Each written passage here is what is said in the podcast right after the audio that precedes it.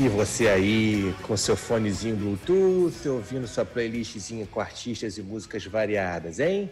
Tá achando que isso é vida, rapá? Vai pegar o álbum inteiro pra ouvir, caralho? Em tempos de consumo dispersivo de música, em que a estratégia de músicos e gravadoras é atrair atenção lançando singles e EPs para manter o engajamento de um público louco por um chiclete, a farofa de hoje vai no sentido contrário. A gente vai falar de álbuns para ouvir de cabo a rabo, sem pular faixa nenhuma. As regras são muito simples álbuns que se ouve por inteiro sem pular música nenhuma. Cada um dos nossos não especialistas em porra nenhuma escolheu um álbum. Não pode ser coletânea, não pode ser álbum ao vivo.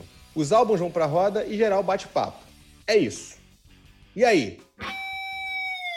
Bora consumir música com mais profundidade? A porrada que abre o episódio de hoje é Watch the Fire, da banda Wet. É a faixa de abertura do álbum Earth Rage, de 2018, e ela também abre a nossa playlist desse episódio no Spotify e no Deezer. E com vocês, os palpiteiros da farofa podesférica. Salve, salve a purpurina! Mariana Luiz aqui de novo para curtir mais essa aventura com vocês. Léo Brinca. Rock and roll, galera. Vamos ouvir hoje muito rock e vamos aprender a escutar música. Bom. Fala, galera. Aqui é Juliano Fonseca. Para variar, vamos falar mais um pouco de rock and roll. Fala aí, meu povo. Daniel Leite representando o metal. Fala, rapaziada. Aqui Bruno Pano, farofeiro. E vamos ouvir esses álbuns inteiros aí e comentar sobre eles. Fala, seus suínos. Aqui é Pedro Develi na área. Podia estar tá roubando, podia estar tá matando, mas tô aqui falando merda. É, e eu sou Léo Tricolor e vamos começar essa baixaria aí. Sorteio Rodada 1 saiu Slayer, Show No Mercy.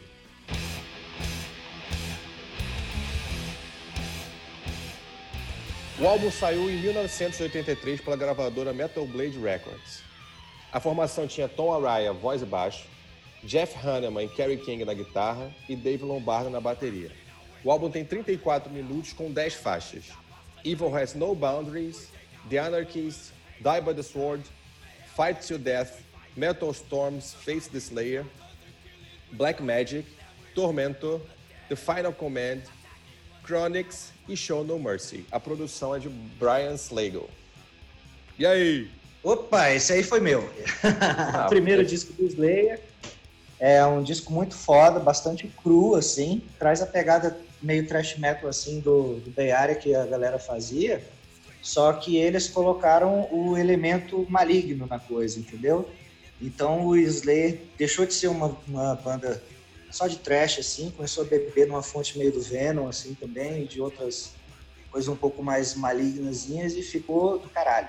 É um álbum super cru, rápido, solos bons, vocal, assim, que numa, numa primeira ouvida você pode achar meio ridículo, assim, mas tem tudo a ver com que era inovativo na época e eh, tanto é que influenciou tanta gente fazendo até hoje. E o Tom Araya nunca se envergonhou de falar que tem coisa que a gente faz no estúdio, tem coisa que a gente faz ao vivo. E isso é legal que torna os discos ao vivo do Slayer, os shows do Slayer uma experiência tão boa quanto, mas diferente de, de, dos discos mesmo, né? E assim, como é que esse disco entrou na minha vida? Foi, eu era um moleque de 12 anos, e essa, e essa capa aqui do capeta me deixou louco. Eu precisava descobrir o que ia dizer Show No Mercy. Aí, quando eu juntei os, as palavras no dicionário e, vi que era não demonstre piedade, né? E tinha um capeta com a espada e tal. E você pode perceber que a espada que está na mão dele é a quinta espada que formaria o pentagrama do círculo do logo. E na época eu achei isso do caralho. Eu falei, nossa, que sacada, velho, que foda. E que disco filme de terror, assim, o, o, heavy metal nessa época, dos anos 80, principalmente essas coisas mais, assim, com essa pegada meio satânica, você tinha uma sensação de estar tá assistindo um filme de terror, então você parava para ouvir o disco inteiro mesmo. Eram músicas que você não ia ouvir em outro lugar se não fosse naquele disco que você comprou.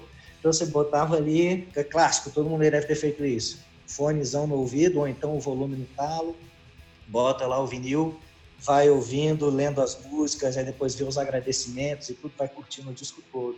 Esse é um desses discos que dava essa experiência, sabe? Porque as músicas tinham títulos como, assim, Morra pela Espada, aí falava sobre uma as letras não, não falavam assim só de ah, o diabo é legal, não sei o que, não, não é isso não. Tem letra que fala sobre batalha, campo de batalha, coisa bem Conan o Bárbaro e tal. Então, assim, você vê músicas que não falavam de ai, ai, ai, ela me deixou, ou ai meu Deus, eu tô aqui vendo internet na televisão, não sei o quê. E eram músicas que traziam para esse universo do horror, assim, arrebatou uma legião de fãs logo de cara. É legal que é o seguinte, nessa época, eu comprei esse disco em 87 o vinil já começava cheio de onda, porque não era lado A e lado B, era lado meia e lado meia meia. E as letras das músicas, cada uma fala de uma coisa assim, sempre uma coisa parecendo um filme de terror mesmo. Então, tem umas que falam sobre sacrifício, tem umas que falam sobre um serial killer, tem outra é, que o cara ficou congelado, a sensação horrorosa de morrer congelado, essas coisas assim. E umas meio Conan o Bárbaro, né? Tipo Show No Mercy, Die by the Sword e tal. Cada música tem sua pegada, embora numa primeira audição, quem não está acostumado acha elas muito iguais. Elas têm sim suas variações de base, suas variações de riff, e os solos também, e o mesmo jeito que o Tom Araya canta em várias músicas. A primeira, Evil Has No Bears, foi a primeira música do Slayer a aparecer mesmo, porque ela tem um refrão muito foda, aqueles refrão que muita gente repete e vai enchendo assim. A Black Magic é outra faixa que eu recomendo bastante a própria Show No Mercy também, e, claro, é, The Antichrist, que é uma já começa bem gritenta, mas depois é legal. Aí um cara e, e, vale a pena você ler a letra. E isso é uma outra coisa que eu quero falar. Quando a gente era moleque, a gente ia desvendando cada nome de letra de música desse com dicionário, cara. Era um, um, frio na barriga, que é como se você estivesse fazendo uma sessão com o Ouija, saca? Você tava ali escondido, pelo menos lá em casa, com meus pais super católicos, uma onda, e eu com essas coisas do capeta aqui escondido, e aí eu ia desvendando, assim, traduzindo, né, as palavras. Tinha Black Magic, esse caralho, o nego fez uma música que chama Black Magic. Aí o Anticristo, e porra, muito foda. Isso aí eu recomendo bastante, cara. O Slayer mudou ao longo do tempo, mas sempre continuou bom e nunca perdeu esse espírito aqui do começo que é uma coisa que eu tinha falado, que é, um, é uma coisa mais dark side, melhor. Eu vi enquanto outras bandas como Metallica e tal ficaram falando sobre outros assuntos eles vieram para essa onda do terror, do capeta e tal, mas sempre foi tipo ficção científica mesmo. Ninguém nunca mexeu com nada, ninguém nunca fez nada, eles sempre riram dessa história de neguinho convidar para as coisas e tal. Anos 80 as pessoas realmente tinham medo do papai do chão. Hoje em dia. E o mais o legal que o Daniel colocou aí, eles eram daquele movimento Bay Area ali de, da Califórnia, e várias bandas de trash, de, começando na mesma época. E o Slayer era aquela coisa genuína, né? De, de ser diferente dos caras. Todo mundo era muito político, Metallica, é, Testament, e outras bandas assim, trash, que era uma, uma coisa muito de, de falar de, de, de pobreza, de, de, de problema social, de revolta, né? não podemos deixar isso acontecer e tal. E o Slayer, não, o Slayer foi com uma onda, como o Daniel bem falou, de, de uma coisa de fantasia, ao mesmo tempo de, de, de explorar o lado oculto das coisas. Então, e eles nunca mudaram, né, cara? Isso é legal, né? Você vê a, a trajetória de, se você pegar Metallica, Megadeth e, e Testament, eles, eles têm momentos, assim, de, de adaptação ao mercado, né? E o Slayer é. sempre foi o que é até hoje se você pegar um álbum duplo, triplo do Slayer, todo, levantando a carreira inteira, é, é David Lombardo, Paul Bostaff, e, e os caras fazem a mesma coisa, eles trazem músicos para fazer. Hoje, hoje o Jeff Hanneman morreu, eles trouxeram o cara do, do Exodus, que também é a mesma escola, porque eram, eles eram amigos, né? Todos eles ali do BR eram amigos. Mas essa característica do Slayer é uma coisa que eu queria ressaltar, que é uma coisa bem de, de raízes, nunca mudaram. Eles são o ACDC do, do, do thrash metal. Ah, que eu acho assim, interessante a gente pegar e falar disso de ah não, uma galera falava mais de questões sociais, eles iam mais por essas questões de, né, de satanismo, de sobrenatural. Sobrenatural, mas a gente tem que lembrar o seguinte também, essas histórias sobrenaturais, essas alegorias, elas têm um fundo humano muito forte também. Na verdade, elas são grandes alegorias, grandes metáforas para problemas reais que as pessoas têm. Né? No caso, você pega, você transforma isso numa grande história, você faz um pano de, de terror, faz um pano de, de misticismo e tudo mais, mas no fundo, no fundo, lá na raiz do problema, você tem problemas humanos muito claros que estão sendo expressos. O que eu acho interessante das, da, de toda essa composição né, que você tem é a combinação que você traz entre a história e ao mesmo tempo a agressividade do som. O som agressivo, tem muita gente que fala, ah, não, pô, isso aí é barulho, isso não é música. Não, cara. Na verdade, isso aí é, é uma expressão da subjetividade do cara, da subjetividade do cara. Né? Isso é, é agressividade. A agressividade ela também é um sentimento humano que precisa dar vazão de alguma forma. Né? é o que pega... contextualiza com a música, né? Exatamente. Com, com, com o que ele quer dizer. Exatamente. E fora, vai... assim, as pequenas catarses, assim, e, analisando a parte mais rasa desse raciocínio, tem as pequenas catarses, por exemplo, de uma música que, que fala tormento, aí é, mostra um cara torturando o chefe que ele odeia, ou uma mulher que dá puta. Essa pequena, ah, filho da puta, se eu pudesse, ah, você por alguns quatro minutos ali, não é o cara da música, é você, velho, não vai acontecer nada, tá tudo bem. Sim. Sacou? É só um exercício de extravasar, entendeu? É do caralho. Sim, a música tem essa coisa catártica também, né? você jogar para fora, o sentimento que você joga para fora, né?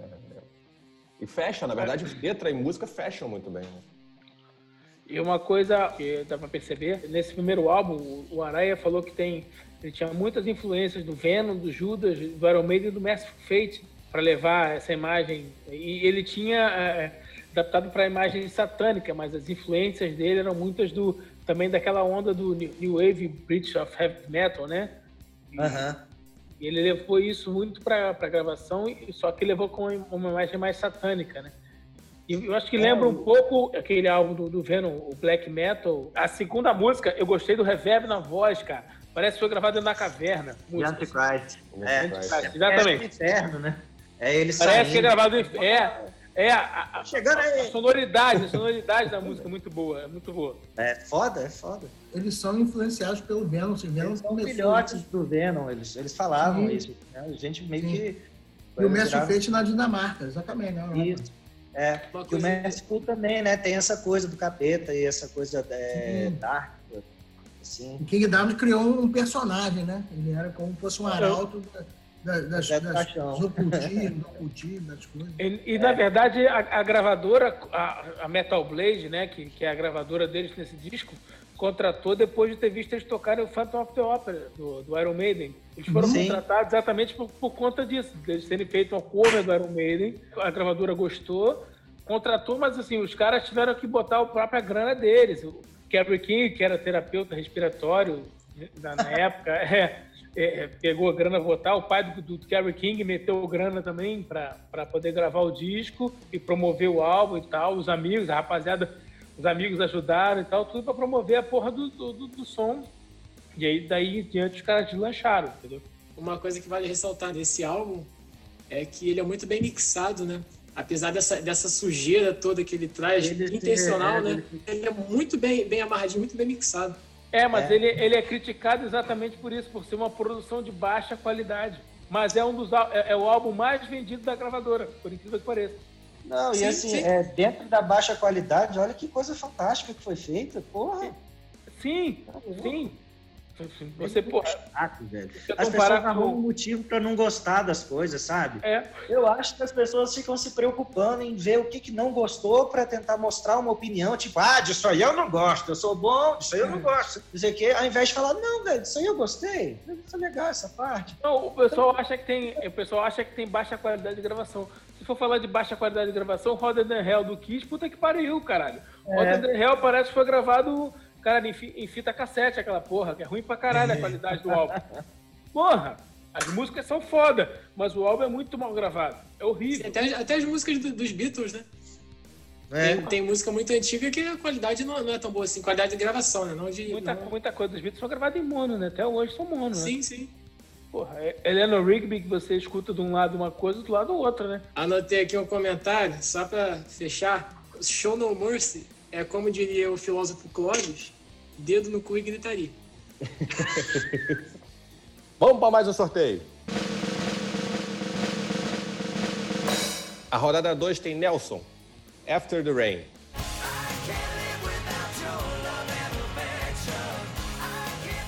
O álbum foi lançado em 1990 pela gravadora DGC Records. A formação tinha Matthew Nelson na voz e no baixo, Gunnar Nelson no voz e guitarra base, Brett Garcett, guitarra, Paul Mirkovich, piano e teclado, Bob Rock na bateria, e Joey Cathcart nos vocais adicionais. O álbum tem 45 minutos e 12 faixas.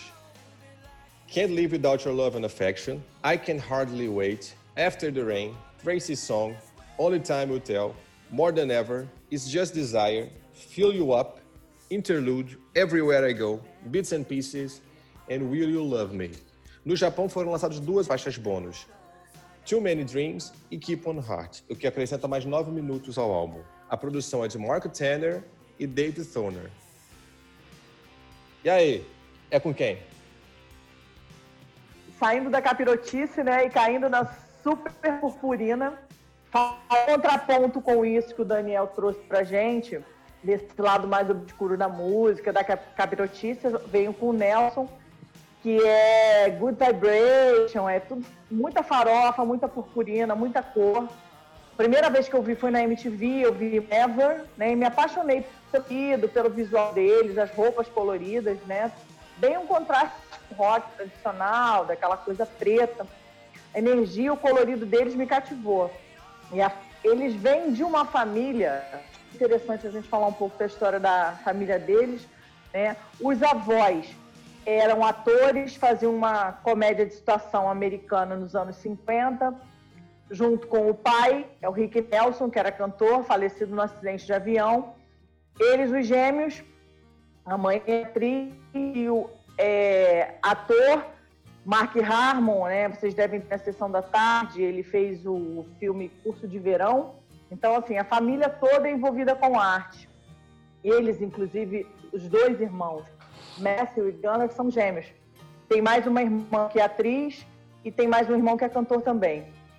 Esse CD eu tive em vinil e a, a capa do vinil deles eu achei interessante, porque foi quando começaram as fotos em sépia. No... Então era uma capa marrom e branca. Era muito interessante. De um lado e do outro lado o colorido costumeiro deles. Né? Me chamou muita atenção, era, geralmente, era realmente novidade, né? Eu vinha muito de uma, uma pincelada de rock dos anos 80, finais dos anos, dos anos 80, aquela coisa mais política, e chegou o Nelson falando good vibe, falando frases como don't be afraid to lose what us be, é, é, umas coisas desse tipo. Né? As faixas favoritas Can't Live Without Your Love and Affection, que é super autoastral, super alegre. Né? Se você tiver baixa vontade de sair dançando pela sala, né? A alma assim enche de purpurina. Repetindo essa palavra porque realmente é uma, uma coisa bem característica do álbum mesmo. Essa coisa de positividade, vai para frente, o apoio moral. E tem duas faixas instrumentais nessa música. Uma é Tracy Song, que é uma música dele, pai para irmã deles. E eles têm uma outra faixa chamada Interlude, que é só do Paul Mirkovich, que é a lista deles na época. Tem uma faixa chamada More Than Ever, já tinha citado ela antes. Is Rap, tudo mais ou menos no mesmo. Ou, ou, ou eles é, brigaram, querendo voltar com a namorada, ou estão discutindo relação. Mas tudo assim num clima muito de positividade. Assim, ah, eu vou morrer se você não voltar para mim, não. Uma coisa bem e bem falando assim de questões humanas, de que você precisa confiar, se você puder confiar em mim, tem uma música deles que chama Only Time You Tell, é a balada mais conhecida, e com amizade, fala de quebra de confiança, né? Ele fala uma outra pessoa, em nenhum momento ele usa love. Então eu acho que ele está falando, me parece, né, que ele está falando de uma amizade, é bem interessante, né? E sempre essas frases essas frases positivas. Então ele até cita nessa, nessa música, No Only Time You Tell, é, So I will just listen to my heart, because it, it's never lied to me and what is meant to be. É, então eu só, só escuto meu coração, ele nunca mentiu para mim e sobre as coisas que aconteceriam. Então é, é o meu álbum para escutar de uma ponta a outra. Inclusive assim, Diego, eu tô assim meio chateada assim, falei, cara, ah, vou, vou ouvir o Nelson, vou botar um After the Rain, vou botar essa vibe pra cima. Ouvi esse álbum e o que pude perceber é o seguinte: é uma banda em busca de uma identidade. Eles não sabem o que eles são. Eles têm a influência country da família, naturalmente, e tem a influência do, do momento musical americano. Esse álbum é de 90. Eles pegam todo aquilo que tava aquela cena do, do, do hard, do glam rock, né? Final do glam rock, aquela cena já que já estava em 90 já estava começando a ficar saturada nos Estados Unidos e eles entram tentando fazer alguma coisa. Em alguns momentos você percebe que eles flertam com o country, eles flertam com o glam, mas não aquela, aquele glam de Poison. E assim, você vê uma coisa parecida com Extreme em alguns momentos. Tem Only Time Will Tell, que é uma, uma, uma puta balada, que aqui no Brasil foi tema trilha sonora da novela O Dono do Mundo.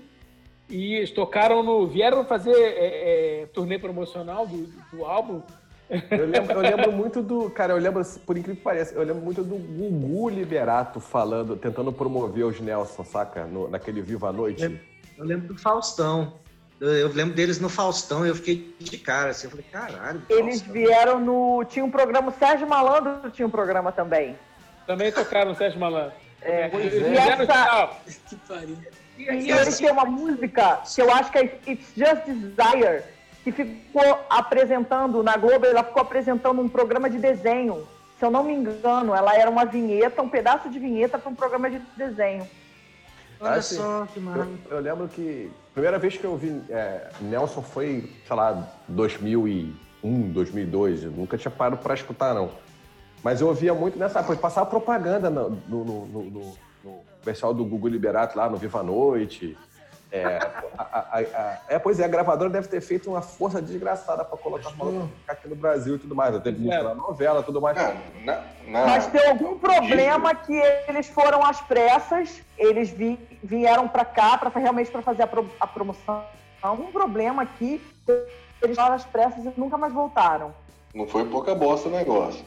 Os caras atingiram o 17 lugar na Billboard 200, ficaram por 64 semanas na, nas paradas, né, americanas. Então, assim, os caras atingiram um certo sucesso com esse, com esse é. disco, né? Quantas semanas? 64 semanas. É muita coisa, cara. É Mais de um ano. Pois é. Então, cara, eu fui ouvir esse álbum pela primeira vez lá em 2000, 2001, sei lá, 2002. Achei engraçado, ele não é um álbum ruim, não. O álbum é bom de ouvir, assim. Só que ele é, é, é isso, é um rock, ele, ele, é um, ele é um hard rock. Você pega, por exemplo, pega de um lado é, Motley Crue, Poison falando de sexo, drogas e rock and roll. Você pega o Kiss falando de, né, de também nessa linha de sexo, drogas e rock and roll, mas também trazendo uma coisa é, mais. Oi? Não, de falando sobre festa e tudo. tudo. Isso, sobre festa, essas coisas, tudo mais, relacionamentos, contando histórias e tudo mais. Quando você pega uma outra linha que de roll indo para uma coisa mais densa, né, falando de, de, de questões mais profundas da, da, da, pessoa. O Nelson, ele vai numa linha muito mais inocente. Luiz, assim. autoajuda. Não, é, pois é, é uma, é uma linha autoajuda, mas. Country, de menininho country, bom moço, acho que vem daí. Pois é, muito mais bem adolescente. Eu senti, eu senti eles um, um hard rock muito puxado. Não que isso seja ruim, não. Eu pareça. Mas eu gostei. É um hard eu não rock conheci o... É, eu não conheci o Nelson, eu fui parar pra ver, eu gostei bastante. É, é o que eu falei, é uma banda buscando. Esse primeiro álbum é uma banda buscando uma identidade. Eles, eles flertaram com tudo que estava rolando naquele momento. Que eles chegaram vamos dizer assim, um pouco depois. É aquele cara, aquele cara que chega por último na festa. Entendeu? Mas é, eu, eu não sei se eles é, flertaram ou se é tipo, era isso mesmo que eles queriam fazer? Um pouquinho de cada. Vou responder a pergunta do Daniel com uma, uma teoria que eu tenho. Tem um filme na época do Grunge, o Grunge veio nessa época com força total. E tem um filme que, que tem a trilha sonora com o Phil Jan, com Alice in Chains, com todo mundo ali, do Nirvana, todo mundo. E o filme conta essa história. Os caras tinham uma banda de rádio, aí com o grunge veio, eles ficaram meio sem saber o que iam fazer. É o Rockstar, não é? No fim do filme, que eu lembro muito bem, era exatamente isso que o Bruno falou. Os, o cara, ele larga tudo e começa a fazer um som violão, é o Rockstar. Caminho, é o Rockstar. É o Rockstar. É, é, porque ele é Rockstar, porque ele procura, ele procura isso. Eles, eles estão, o que, que a gente faz agora? O grunge tomou conta de uma maneira que era o quê? Uma, uma, uma, uma proposta completamente diferente do que estava reinando, que eram as bandas de hard, de, de gun, e o grunge veio e tomou de assalto tudo E toda essa, essa galera ficou procurando o que fazer. É, é, porque, na verdade, em 1990, aquela fórmula do glam, do hard, já estava saturada. Sim, sim. Era sim, uma sim. banda fazendo cópia da outra. É, Helix, Era Helix, quem. Enfim, tinha uma porrada de banda igual. Só o Taqueto que era diferente. Taqueto era foda. Já... Nós vamos chegar lá, calma aí. Vamos chegar. Calma. Vamos chegar lá, é verdade. Tá chegando. É, a- assim, rapaz, a- todo mundo é, era uma, uma porra, uma cópia da outra, ou, ou era igual o Motley Crue, ou tentava fazer igual o Bon Jovi, que era a turma que mandava, né? né de Sim. 88 em diante. É, o hard Então- californiano e o hard nova, nova iorquino, né? São os Sim, é leste-oeste, né? É, é, é, costa leste e costa oeste. E, e, assim, e os caras ficaram nesse meio. Eles tentaram fazer uma coisa aqui, outra ali, seguindo a influência e seguindo a tendência do mercado. Quando saiu, logo depois veio o grunge e, e varreu a, a todo mundo. Pois é, Saiu mas varrendo. o, lance é esse. Eu acho que assim, é, as influências da acho. família estão muito presentes na vida deles, né? Era isso que eu ia falar também. O Sim, lance também. Eu, O lance do, do, do country, é, o próprio Dani falou, ele é, é- é muito presente pela presença do pai, pelo que o pai compunha, porque, cara, eles devem ter passado a vida inteira ouvindo isso. E eles esse pegam- pessoal, ele é muito unido mesmo. Eles são muito assim. é, Tanto tem aquele tanto de piada sobre é, casamento inbreeding, né? Essas coisas. O nego é muito unido, essa galera do country. Sim. Isso Pois é é. forte neles. Então, cara, foram Trouxe Norte. influências. É isso. É, e tá certo, né? Ele trouxe essas É, influências e pegou uma época que, pô, ouvia-se, fazia-se muito hard rock, da e fizeram um troço um pouco mais inocente, um pouco menos agressivo, né? Mais country, menos agressivo, que é o- esse pessoal mais sleaze lá da, da, da Califórnia. Não tão engajado quanto o pessoal de Nova York, né? Fazendo um troço mais inocente mesmo, quase tipo um rock pra adolescente mesmo, sabe? A banda de entrada, vou pegar um troço, nunca ouvi rock na vida, vou pegar os caras pra ouvir. E é legal, pô, After the Rain é uma música muito legal, Tem Deliver Out Your Love and Affection é legal. As músicas são gostosas de ouvir, assim. Quando eu falei assim, que é uma banda buscando identidade, não, não quer dizer que seja ruim. É um álbum Sim, bom. eu concordo É um contigo. álbum bom, é um álbum bom, mas é, Procurando um- o caminho. É uma coisa que ainda está procurando no caminho. É muito melhor procurar um caminho do que imitar o outro que existe. Com certeza. Sim, eles buscaram referências no que estava acontecendo e fizeram um som próprio. É exatamente é isso. E, o lance sou, E se for para, for para apoiar, esse é um álbum de 90. É, Nirvana, Pearl Jam Invasão Grunge acontece a partir da segunda metade de 91. O, o Juliano falou, eles passaram 64 semanas no- lá na- entre, entre as principais da Billboard. É, é quase esse intervalo de um ano. Se você Sim, for é. pegar, depois do After the Rain, o próximo álbum deles é em 95. Esses São cinco anos depois. Quer dizer, eles fizeram aquele álbum, cara, fudeu, o que eu tô fazendo aqui já não tá dando certo. O que, que eu faço? Os lançamentos posteriores são todos no Oriente, no Japão e tal, É onde isso. eles conseguiram o mercado. Tinha outros discos. Tem, cara, Esse eles começam a tem. lançar em sequência. Não Eles lançam em sequência. o importante é que eles nunca vestiram blusão de flanela. Isso é que é importante. E aí, se você for olhar de 95 a 2000, é um álbum por ano. Sabe? O Because They Can, o Imaginator, The Silence is Broken. é, até 2000 eles lançam um álbum por ano. Aí passa, em 2004 eles lançam uma, uma coleção lá, uma, um best-of e tal. É, mas e aí, mas de de relevante você Pode tem. é qual? muito parecido com esse- a sonoridade, isso. Mas assim, mas de, de relevância, é, mundialmente falando, você tem o quê? After the Rain. É mais isso. nada. Sim, sim, sim. É isso, é isso. Vamos para mais um sorteio.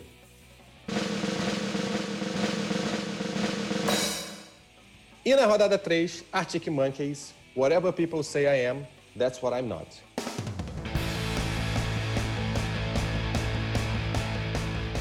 O álbum de 2006 saiu pelo selo Domino e tinha na formação Alex Turner na voz, Jimmy Cook na guitarra, Andy Nicholson no baixo e Matt Helders na batera.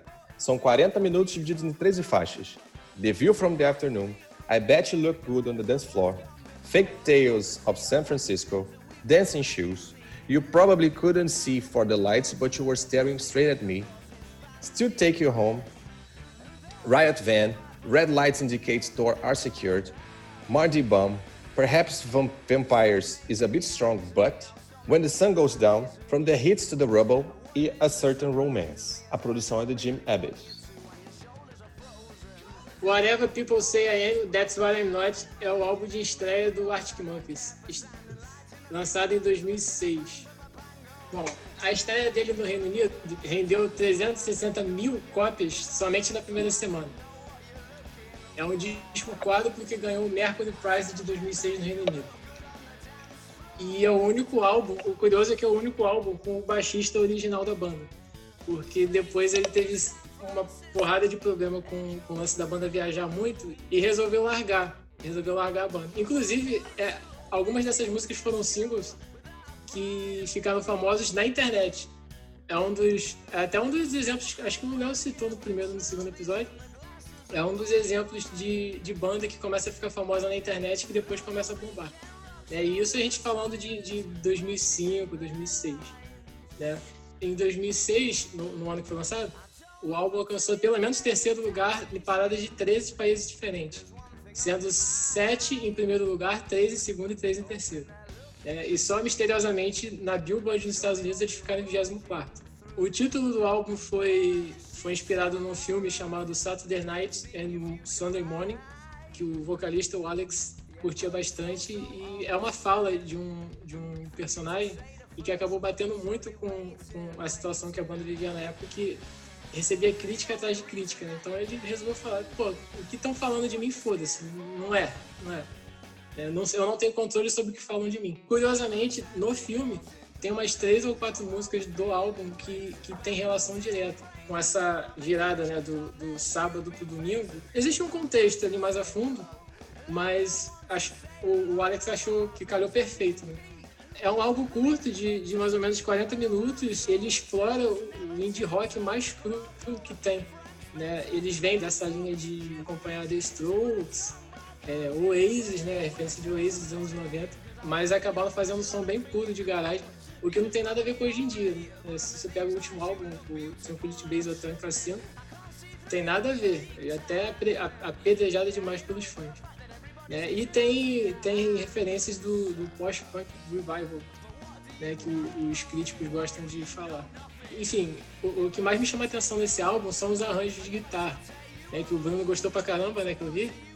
Ele, eles, eles usam bem a, a, é, questão de riff, né? São músicas bem rifadas. Questão de arranjo, né? As duas guitarras às vezes conversam muito bem. O baixo entra muito em cima, né? Depois que o, que o, que o baixista da banda muda, questão de, de, o baixo fazer uma coisa, a guitarra fazer outra, e mesmo assim eles não, eles não se atropelam, não, não se misturam. É, eles, eles exploram muito o, o, backing vocal. Na época, o Alex ainda tentava explorar bastante esse lance de, de, de muita, falar muita coisa, um estilo meio rapper, mas totalmente fora do, fora do rap. Esse primeiro álbum, eles não botaram quase efeito nenhum de, de, de background, de teclado, de, de sintetizador, percussão por fora. É bem cruzão mesmo. E é um dos álbuns que mais, mais me inspirou na época a tocar guitarra. Tanto que até hoje eu, eu, eu trago comigo essas referências que eu pego deles de fazer um riff simples e repetir esse riff bastante tempo e você só você só trabalhar melodia de voz, né? Questão rítmica. Eu acho eu acho uma coisa, apesar de muito simples, muito incrível. Fica fica a indicação pra galera, o Magic Boom, Dance Shoes e a Bet You Look Good on the Dance Floor. Cara, como tudo que é novo, como tudo que é diferente, como o próprio estilo do, do indie, para mim, é uma coisa muito diferente, muito difícil de digerir. Eu acho esse álbum difícil de digerir. É, não só por tudo que estava acontecendo antes e eles queriam mostrar alguma coisa diferente, mas também pela aquela coisa de ah, não, a gente tem ídolos, a gente tem referência, mas a gente não pode fazer nada igual. E aí parece às vezes aquela coisa de vamos jogar aqui.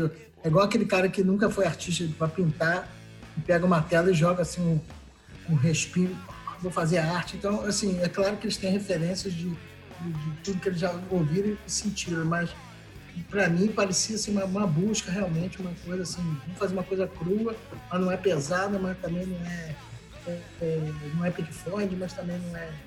Eu não sei, me, me, pareceu isso quando eu escutei, uma coisa assim, muito experimental. E então, todo trabalho experimental é difícil de digerir. Apesar de terem é, qualidade técnica, eu não consegui é, passar da segunda, e o Bruno não passou da terceira. Então, eu acho que assim, é, eu concordo. A questão da digestão eu concordo, porque realmente é uma, é uma novidade, né? Nossa, novidade dentro do gosto do seu, no caso, que é um rock mais clássico e tudo mais, o meu até que eu vou para uma linha diferente, é, você tem realmente um período de maturação, mas não me parece ser tão experimental assim. Eu acho que eles sabiam exatamente o que eles queriam fazer. Eles não estavam é, testando, eles já tinham uma personalidade. Se você for pegar esse estilo de rock mais indie, eles estão dentro de um caminho. É, é, não acho. Aí o Pedro ele vai me corrigir se eu estiver enganado. Tá? Ele vai muito. Ele bebe numa fonte que o Franz Ferdinand bebeu, ele bebe numa fonte que boa parte desse, desse indie rock bebe. Então ele segue esse caminho. O que eu acho interessante deles e, perceber assim, é que eles foram um estudo de caso sobre a indústria de música por muito tempo pela forma como eles chegaram onde eles chegaram. Eles aproveitaram muito bem a ascensão da internet, essa coisa da distribuição digital. Eles fizeram, eles gravaram o álbum deles por conta própria, eles distribuíam CDs, eles não vendiam, eles distribuíam CDs nos shows que eles tocavam e, e, e, começou a passar de mão em mão. No final das contas, assim, eles distribuíam os CDs, as pessoas ripavam os CDs na época da MP3 e distribuíam para mais gente, a coisa foi crescendo, crescendo, crescendo. Os caras ficaram gigantes. No Brasil, você tem até um, comportamento parecido da banda Fresno lá do Rio Grande do Sul. Só que a Fresno, ela colocava, o, o, o, em vez de distribuir o CD, ela, eles colocaram num site na época, que eu esqueci o, diabo do nome do site, e muita gente, muita gente conhecia. E calhou também, na época que eu morava em Porto Alegre, a gente fazia uns, um programa com eles lá, né, com o pessoal da Fresno e tal. E era interessante você ver os caras fazendo o som né, deles no, no, no programa junto com, com, com os, os estudantes secundaristas e tudo mais, é, eles tocando as músicas deles, todo mundo sabia as músicas. Aí quando eles começaram a fazer, eu falei, beleza, agora a gente vai começar a tocar aqui as músicas que não saíram nos álbuns, que a gente não colocou nos álbuns. Todo mundo cantando todas. É impressionante como, como eles conseguiram multiplicar a palavra deles a partir da internet. Foi o que o. seguindo a esteira do Arctic Monkeys. Então, assim, eu não acho que o, que o Arctic Monkeys tivesse experimentando. Claro, experimenta na medida que é um artista novo, que é uma molecada que está colocando tem sempre a experimentação. Mas eu acho que ali tem muito elemento de coisas que, da fonte que eles já bebiam antes, eles, eles colocaram isso no álbum e fizeram da melhor maneira. É o que você falou.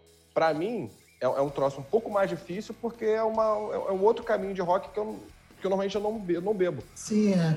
Mas Deve a coisa, isso. E mas quando eu ouvi thrash metal pela primeira vez, eu adorei. Quando eu vi rock pesado pela primeira vez, eu adorei. Mas é uma sequência meio lógica, na verdade é uma linha mas, que tá seguindo. Você mas sabe, então, você, né? O, o, Mas é, é porque eu, talvez eu estivesse mais, mais aberto para ouvir, isso quer dizer, mais aberto para entender. Ah, Mas hoje não consigo entender. É que você consegue traçar é linhas muito claras. Eu acho que às vezes você está num momento que você se conecta com aquele tipo de música e fica. Bate, aí você gosta ou não. Eu, com o Arctic Monkeys hoje, assim, eu ouvi lá, cara, eu gostei. eu me surpreendi, talvez justamente por eles terem essa pegada um pouco mais de banda, de as guitarras conversarem, que nem o, o Pedro falou, as guitarras conversarem, depois vinha o baixo e tal. Por incrível que pareça, é eu achei que a estrutura musical deles era mais parecida com o que eu tô mais acostumado a ouvir dentro do heavy metal. Sabe? Sem peso os caras fizeram meio que o que eles gostavam, o que eles queriam, conheciam. Ah, eu queria fazer uma banda tipo tal coisa, tipo tal coisa, eu gosto muito de tal coisa. Aí juntou. E esse novo esquema de distribuição, né? Internet e tal. Mas a estrutura musical foi a que mais se assemelhou ao que eu estou acostumado a ouvir. E foi da, do que eu mais gostei, assim. Eu não, eu não tenho nada de ruim para falar do álbum. Ah, tenho. A, a arte da capa é uma bosta. Aquele cara, um cara com um cigarro tomar no cu, falta de criatividade escrota, mas uh, o, resto, eu gostei, gostei da banda e esse, esse é o primeiro disco deles, eu não, não conhecia nada, cara. Eu sou é, o primeiro, é o primeiro, eles têm seis discos. E mudou muito depois, você falou? Muda. O segundo, ele ainda, ele ainda conversa um pouco com o primeiro, mas ele já começa a explorar um outro lado de, de, de questão de efeito, tem os reverbs e tal. É, aí, terceiro barulho. e quarto, já começa uma parada. Aí sim começa um negócio experimental o quinto é pop e o sexto já muda completamente. É coisa de piano, teclado. Aí ele remete muito à coisa dos anos 60, 70. Eu achei os mais recentes muito. me lembraram um pouco o Black Keys, sabe? Uma pegada mais, sim, sim. mais dessa galera que veio junto com o Black Keys fazendo um, um, um som que remetia lá aos anos 70 e tudo mais. É aquilo, começou a ficar mais fácil de digerir, né? É, a gente tá falando muito sim, de digestão da música, né? Tipo, ele é mais difícil. O Léo tá falando assim, ah, eu, eu escuto muito black metal, death metal, mas, mas se você for pegar uma linha de rock clássico e for acelerando essa linha, É, você tem um caminho de chegada no metal. Né? Tem razão, Léo. Rock clássico, do, pro hard rock, pro metal, pro, pro, pro você speed vê metal, onde que tudo mais. deu na viradinha. Exatamente. Esse indie rock é uma, é, uma, é uma direção completamente diferente. Ele vai para um outro É um caminho. novo ponto É, eu, eu, eu tenho, eu confesso, eu não consigo ouvir indie rock. Eu também não. É, é um outro, é... É- um outro caminho, né, cara? Falta distorção, não chega a lugar nenhum. Sei. Eu não sei o que é. Não te É o que, empolga. é, é o que o Não, Daniel não. falou, é o que o Não Daniel te falou. É, não É o toca, cheiro, né? é o- quando você passa na rua, é o cheiro do churrasco, aquilo te mexe contigo. Agora, o cheiro de chicória não mexe comigo. O, é, é, o, indie, o indie também não mexe comigo, não. Nunca, me, nunca, nunca mexeu. Nenhuma acho nunca que- das bandas. É isso, pra- comigo também. Eu acho que, mas eu acho que eu tenho mais ranço, por exemplo, de um Franz Ferdinand do que de um, de um, de um Arctic Monkeys. E de toda forma, eu acho que pela história do álbum, ele é um álbum que eu acho que ele salta a atenção, assim. Acho que é, é um álbum para ser, ser escutado. Rodada 4, roda aí! E o álbum da quarta rodada é Queen's Right Operation Mindcrime.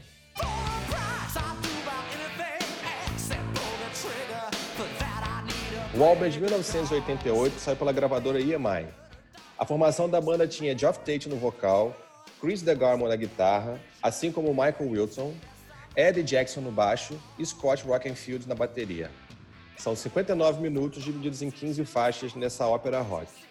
I Remember Now, Anarchy X, Revolution Calling, Operation Mindcrime, Speak Lyrics, Spreading the Disease, The Mission, Sweet Sister Mary, The Needle's Lie feat Anthony Valentine, Electric Requiem, Breaking the Silence, I Don't Believe in Love, Waiting for 22, My Empty Room e Eyes of Stranger. A produção é de Peter Collins. Quem defende? Boa noite. Para todos que não gostaram, eu só vou dizer uma coisa. Os caras estavam no quarto álbum, foi depois de Rage for Order, que era um disco. é, então, o Chris passou por essa fase que vocês estão, que a gente está falando aqui do programa procurando uma identidade. O cara começa num, som meio baseado em Iron Maiden, que é o primeiro, um EPzinho, que tem Take Hold the Flame, essas coisas. Depois eles vão pro, pro The Warning, que é um disco meio querendo ser conceitual, mas não chega muito a lugar nenhum. Aí eles vão pro Rage of Order, que eles passam batom, cortam o cabelo, passam laque, vão na loja do Bon Jovi para arrumar o cabelo. E, e- e aí botam roupa rosa e vão tentar ser hard. E aí não conseguem. O que os caras falam? Porra, tá foda. Nós somos bons, eles são bons músicos, maravilhosos, cara, talentosos. E o que, que a gente vai fazer? Aí alguém tem uma ideia dentro da banda e fala, vamos fazer um lance conceitual. E eles fazem Operation Mindcrime, que é uma história sobre um cara que está sendo. Ele é meio que guiado por um Mr. X que faz o cara cometer crimes e e fica perseguindo na mente dele. Ele- No começo do disco ele está internado, né? E, e ele começa a ouvir as vozes, as- as- os médicos falando, não, você tá, vai ficar aí, vai morrer aqui, vamos ter que dar mais injeção. E ele tá só. E ele, aí o disco ele começa a fazer uma regressão tudo que aconteceu com ele. Então cada faixa vai falando de tudo que ele foi passando, como é que acharam ele, pra- ele foi escolhido para ser um assassino. É muito legal, é como se você estivesse assistindo um filme e, e ouvindo cada faixa. Né? E eu destaco aqui as últimas faixas, que é Eyes of Stranger e I Don't Believe in Love, né? É, tipo, como ele tá na redenção ali, eu- então o, o disco é tão bem feito, na minha opinião, que ele parece um filme que ele atinge o auge no fim, né? Da, tipo, o cara se libertando, saindo do negócio. E, e é, é, é maravilhoso, os caras tocam muito, a mixagem, para mim, valoriza muito os caras, o baixo e a bateria ali, são, eles são os melhores músicos da banda, apesar de ter guitarras maravilhosas, que o Chris DeGarmo Sim. mas eu, eu acho que o baixo e a bateria ali é uma, uma conjunção que eu nunca vi que eles fizeram, né? A bateria é incrível. É incrível. Então, assim, eu sei que muita gente achou chato, ok, Né? Mas se você parar para ouvir a história e ver, cara, é muito legal, cara, é muito... E, É e, assim, é uma- é- o fim do disco parece que você tá... Aquele fim, assim, cara, vai dar, agora vai dar certo. Aí você começa a chorar, cara. Eu, quando quando eu nunca era pequeno, meu filho, E uma vez eu estava ouvindo aqui em casa, eu tomando cerveja, ele sentou do meu lado e eu, aí eu estava assim, né, emocionado pelo, pelo núcleo e pela música. Pelo, e aí eu, eu, tava, eu tava com o olho assim meio. Eu o papai tá chorando, eu falei assim, ah, aí comecei a contar para ele a história. E ele pequeno, 4, 5 anos, ele começou a querer entender, ouvir, né? Do meu lado, assim, querendo saber. Ele gostava de historinha. Então, assim, é um troço que marcou muito minha vida por isso, por estar dividindo com ele isso, e por, por ser um, um, um som super técnico, mas que contava, na minha primeira vez que eu estava curtindo um som, eu estava entendendo uma história que eu não tenho um inglês é, muito forte, né, inclusive. Mas aí é, foi uma coisa assim, que me tocou muito, entendeu? Depois veio Empire. Empire, que também é muito ah, bom, bom disco, mas também já saiu dessa é, pra eu mim, o Empire é melhor que, Empire, que, que, o Operation. Eu gosto o Empire é melhor Empire, que o mas o Operation pra mim é mais foda. Mas o Operation é o auge, cara, porque eles acharam. Inclusive, existe um DVD da época que, que tem uma música lá, Sister Mary, que a moça canta, e, no ao vivo eles chamaram essa mulher para fazer o vocal com é. Geoff Tate. Pô, é maravilhoso os dois fazendo dueto. É massa. Chama Operation Live Crime. Esse vídeo. Operation Live Crime, exatamente. Eu tenho, é. eu tenho a fita, tinha fita, tenho o DVD. Uma... Acabei, boa noite, podem falar. Uma impressão que eu tive quando eu ouvi, assim, me lembrou um pouco no, no início o Misplaced Childhood do Marília. É, sem cortes. Sem cortes, exatamente, sem cortes. E, e, é porque é pra ser um filme, né? The Wall do Pink Floyd é, é exatamente igual. O The Wall não tem cortes, assim. As pessoas vão, vão entrando uma música na outra. Mas o, esse álbum do, do, do Chris Wright eu achei meio cansativo de se ouvir por conta, não por conta das músicas, as músicas são sensacionais. Essas coisas que tem no, no meio, essas historinhas que, que contam.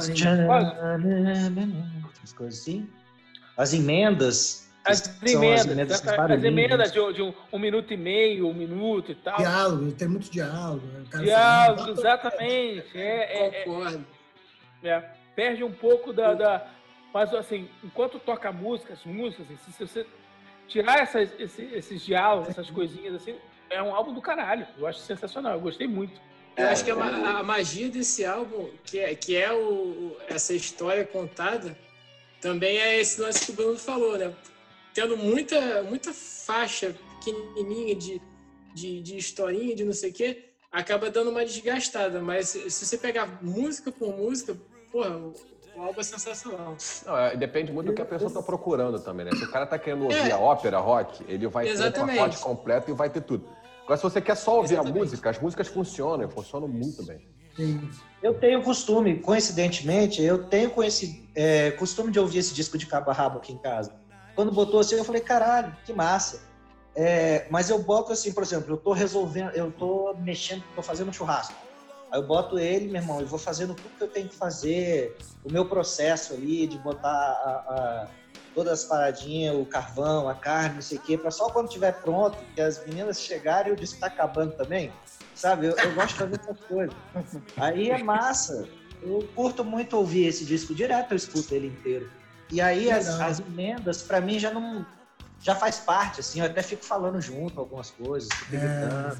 Você começa a se divertir junto, sabe? Mas é o que o Léo falou. É, é a onda. Se você tá afim dessa onda do, do, da ópera, você escuta ele inteiro. Mas, então, concordo com, com, com o que o Bruno e o, e o, e o Pedro falaram, que sim, você pegando as músicas individualmente, as músicas são ótimas e, e, é legal ele contando essa história. Só que quando tem esses interlúdios, né, aí dá uma, uma cansadinha.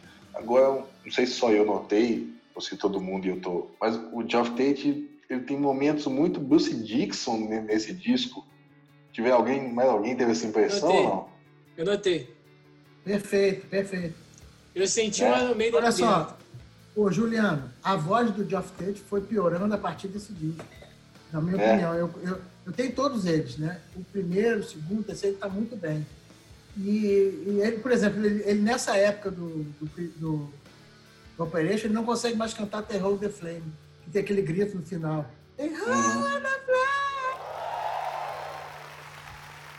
Não consegue mais fazer aquilo. Como é que é o segurar aquela nota. Não consegue. Só fica naquela coisa de Bruce Dickinson. Não, gente, é, ele, consegue. É, ele não consegue mais.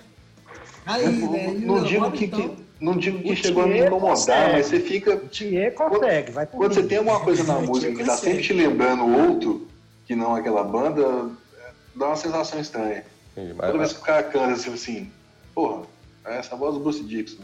Aí, sabe, dá, gera aquela concordo, sensação. Concordo. Dissonância cognitiva. Escutando... É, exatamente. O que eu gostei no Operation Mindcraft foi, primeiro que eu achei engraçado, que a gente vai com aquela cultura, né? A gente pega a música, a música principal, a mais conhecida, né? Quando eu falei assim, ué, gente, como é que sai nesse do Cid se não tá nesse álbum? Como assim? É porque é do outro. É, achei até. Como é que a mente da gente se processa, né? Ué, gente, mas como? Tipo, como é que não tá aqui? Né? E eu gostei muito de Sister Mary. É, o disco todo é um disco de interface amigável, que eu chamo, né? É aquele disco que se você não conhece o artista, você também não fica perdido, porque é uma sonoridade que te é conhecida, assim. Você Sim, é já conhece aquilo, então você vai acompanhando aquilo. Gostei muito de Sweet análise. Sister Mary, porque o aquela, aquela parte de, de, é, de tipo de ópera é muito legal, muito legal mesmo. É aquela coisa assim, nossa, que música legal, que coisa interessante. Muito bom, muito. Sair uhum. da zona de conforto, né? Para para uhum. participar dessa Operation Mind Crime foi muito legal. Bom. Roda, rodada 5. O álbum da rodada 5 é Appetite for Destruction do Guns N' Roses.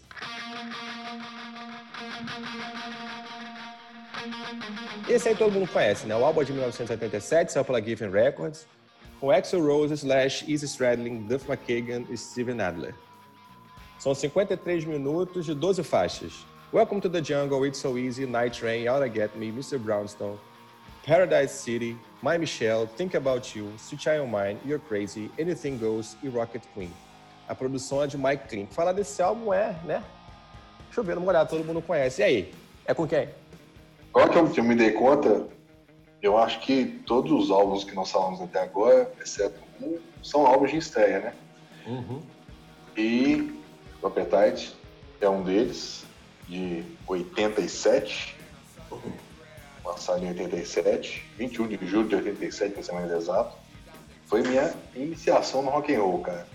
E o que que chama atenção nesse álbum, cara, é a potência dele.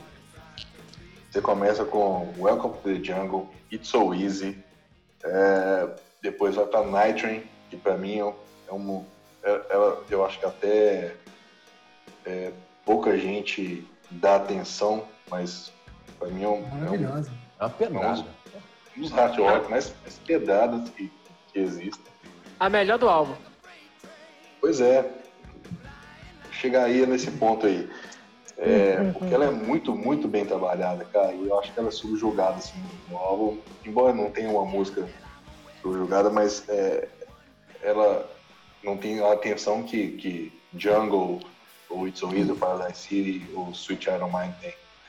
E logo depois vem Alta Get Me, Mr. Brownson, Paradise City, My Michelle, Think About You. Entra a parte mais, podemos dizer assim, romântica do, do disco, com Sweet of Mine, aí Crazy, não tão romântica, Anything Goes, menos romântica ainda, e Rock Queen. Cara, é, o, esse é um álbum que reflete muito a realidade do que os caras do Guns N' Roses viviam naquela época de, de, de Los Angeles. Então, é literalmente sexo, drogas e rock and roll. E o álbum deixa isso muito claro em cada música. Você tem tudo isso exposto e eu, eu sou um fã da banda, não à toa escolhi esse, disco também. E por tudo que, que você consegue ler, é, não tem nada maquiado nesse disco em termos de letra. É, era isso que os caras viviam realmente. Então, ele, ele é um, um álbum que você encontra a sinceridade nele também. Você vê que aquilo ali é o que os caras viviam naquela época. Se você pegar um show deles de, dessa época do álbum, você via que, que essa raiva que tem no disco estava em cima do palco. Isso mudou, com o tempo muda, né? a gente sabe como as bandas evoluem, quando, quando entra dinheiro, quando a vida dos caras muda. Mas naquela época, você via que a, a raiva que se encontra no disco, nas letras do disco, tá no palco, tá, tá no olho de cada cara tocando ali. E essa, acho que essa conexão é, da banda, é, tanto no palco quanto com relação a estar no disco, faz o disco ainda melhor. E o, o interessante desse disco é que, lógico, nós estamos falando aqui de disco que você não pula nenhuma música, mas a dinâmica do disco é tão boa que, que não, não tem hora que ele deixa a peteca cair, assim, nossa, agora nós vamos dar uma, uma amenizada. Ele é não. o tempo todo lá em cima e, e, ele só vai terminar, só vai dar uma quebrada no ritmo lá no finalzinho com, com o final mesmo de Rocket Queen, que é até interessante, a gente conversava um pouco antes do programa começar, o Bruno falou de estava escutando Rocket Queen. E o interessante é que o que o Axel falou que esse final de, de Rocket Queen com, com uma certa balada, assim, com, com uma letra mais, vamos dizer, positiva, uma mensagem positiva, foi justamente porque ele achava que o álbum estava indo de uma forma tão, tão agressiva, tão raivosa, que ele, que ele não queria que, que o disco terminasse assim. Ele queria dar uma mensagem positiva no final. E realmente isso que ele faz no, no, no final de Rocket Queen.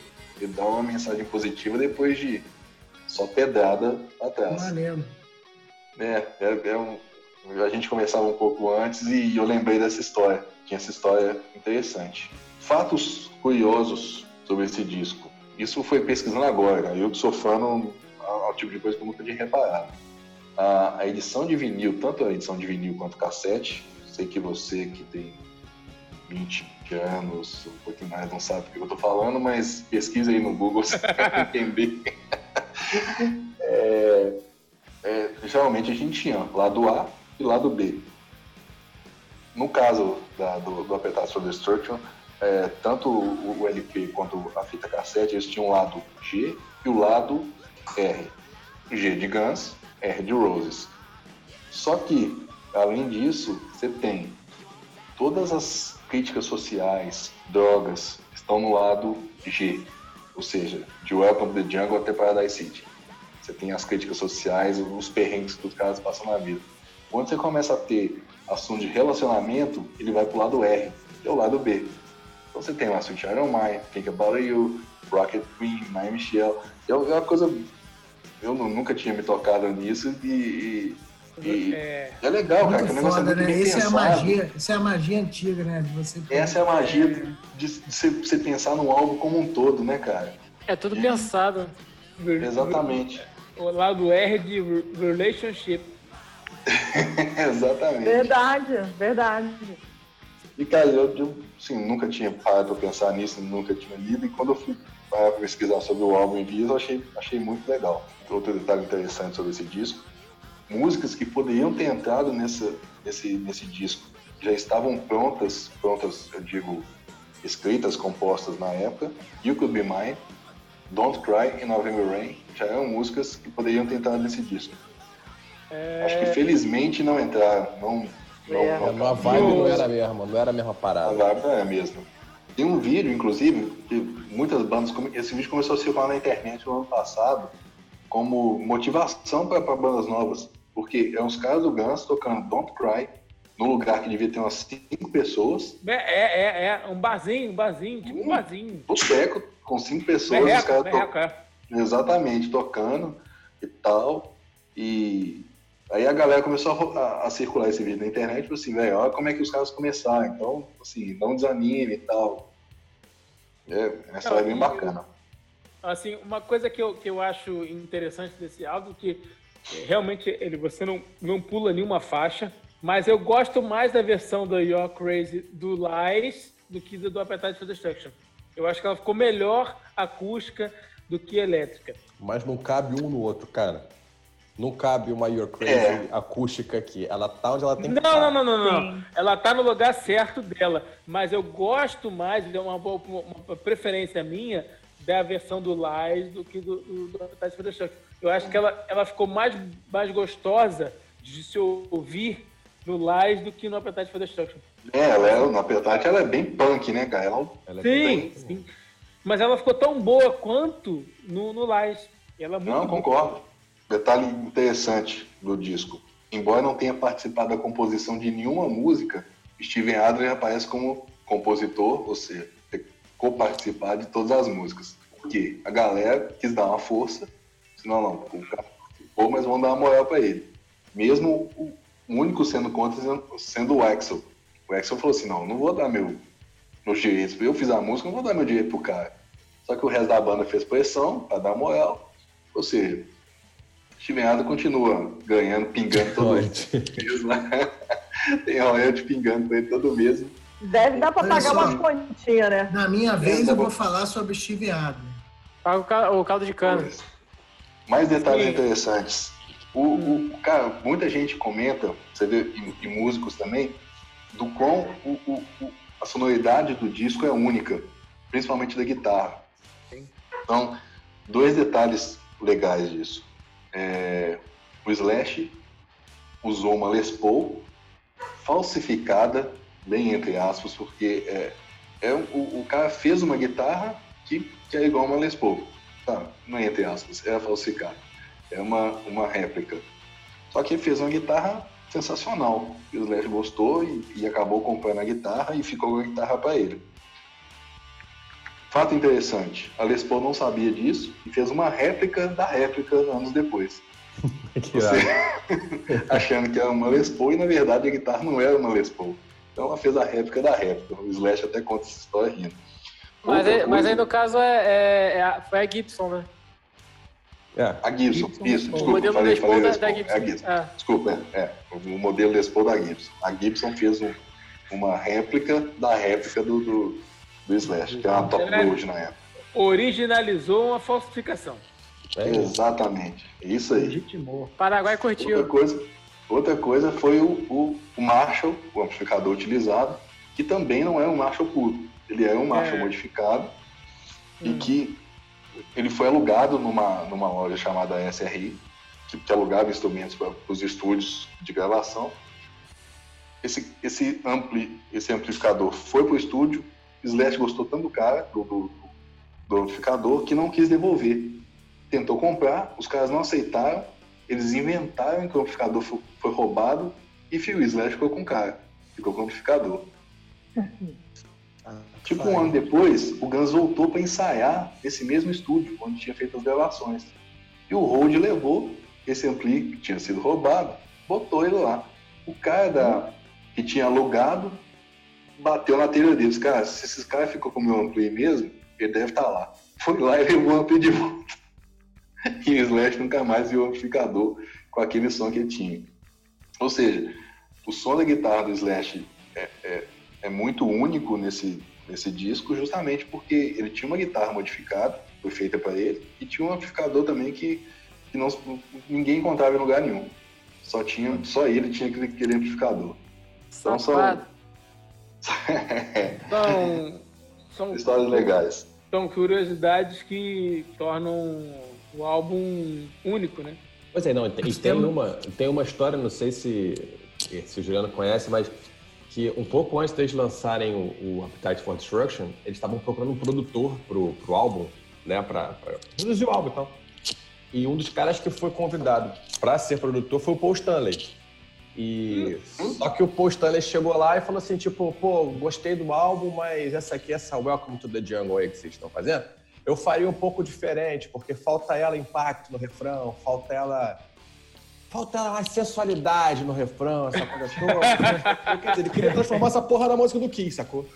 E, faltando aí uma sinuosidade, não sei o que. Tipo um lick up, né? Aí os caras ficaram putos, Slash ficou puto e tá? tal.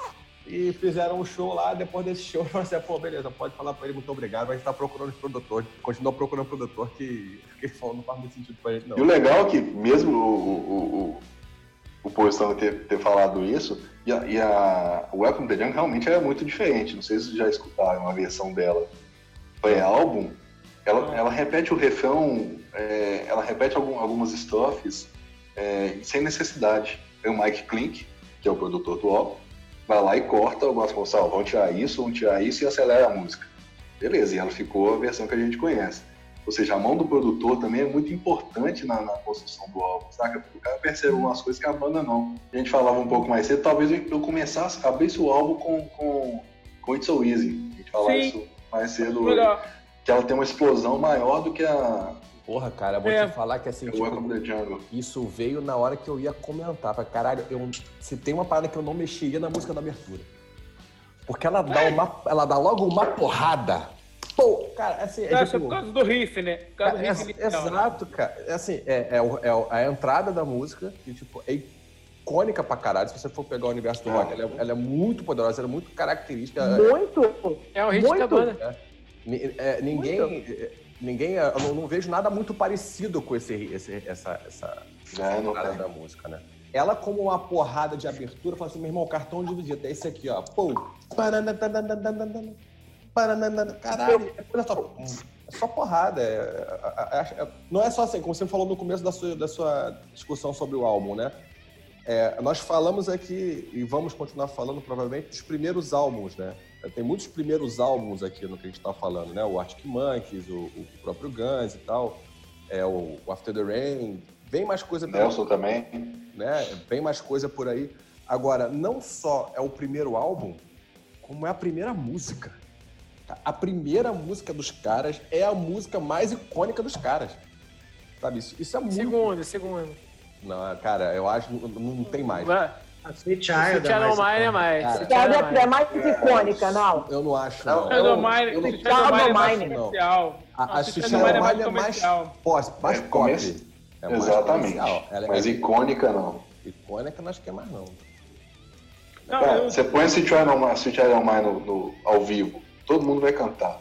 Mas você vai tirar a galera do chão é, ca- é com a Welcome to the Jungle. Ah, sim, ah, sim. Eu respeito, eu respeito e eu entendo quem diz que é Child Mine. Não tô, não tô aqui dizendo assim, ah, não, cara, que absurdo você tá falando. Não. Child É, não é uma absurdo também. porra. É, é, ela, ela é icônica pra caralho, aquela, aquela introdução de Child Mine também é um absurdo, e tudo mais. Mas eu acho que, até pra você olhar o conjunto da obra do Guns, cara, é, a, a Welcome to the Jungle ela faz mais sentido com o conjunto da obra. Se eu, tiver, se eu tivesse que falar que tem uma música fora da curva no álbum, é Mine, não é, não é, não é Welcome to the Jungle. É, eu, É, diria é verdade, Think About mas- You. Think About You. But, but só eu, eu não. Olha aí. A But, Sweet Child of Mine é muito fofinha, gente. Ela é totalmente fofinha, assim, a letra dela é cheia de metáforas, coisinhas românticas. É, Vale- mas ela vale não uma- encaixa. Mas ela não encaixa Vale uma lenda? álbum. Vale uma lenda. vale uma lenda. Reza a lenda que Slash não conseguia tocar o início do riff de Sweet Child O' Mine. Já ouvi falar. Porque ele não tem, você não tem base nenhuma. Você tem que entrar no tempo certo, na velocidade certa, sem bateria, sem clique, sem nada. E, cara, querendo ou não, é o primeiro disco dos caras, eles não estavam tão acostumados com gravação assim. Então, ele não conseguia fazer entrar no tempo certo com o, o riff de Sweet Child O' Mine. Então, a primeira, as primeiras notas, o tananana, foi o Mike Klink, foi lá, ó, é assim, gravou, pronto, segue daqui. Daqui você segue, daqui fica fácil pra você. Beleza, e foi. Lenda. Pô, Não existe ninguém falando que isso aconteceu. Pessoal, vocês estão esquecendo de mencionar o Easy Stradlin. Que Pra é mim, ele é, Nunca, nunca, pra jamais mim, é em um- tempo algum, velho. pra mim, ele é, Malcolm, é o Malcolm Young do Guns N' Roses, cara. Que é o que, que guiou É o o cara que. Cara, ele é a veia melódica do. Você- se- na, na nova versão do, do Appetite, você, eu peguei essa versão que tem um monte de, de gravação deles ao vivo e coisa. E aí a mixagem está melhor, você ouve claramente a base do Stradlin. O disco inteiro é foda, cara.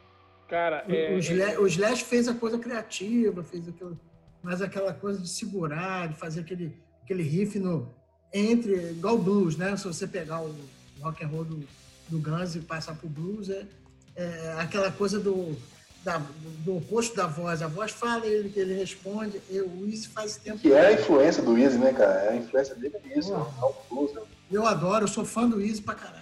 Os álbuns É. solo dele são muito bons também. a versão que tem no Spotify, faltam algumas frases do Easy. Não sei porquê. Eu tava ouvindo aqui hoje e não tem algumas Toda razão, Bruno Pano. É de pano é danado. Não, é sério, eu fiquei pensando, eu comentei isso lá no grupo. Não, faltam algumas frases da, da guitarra do Easy na versão que tá no Spotify. É, Eu acho, cara, eu acho o álbum, assim, foi um dos meus álbuns da vida por muito tempo, assim. Era, foi uma das primeiras experiências de banda, assim, tipo, eu vou conhecer uma banda.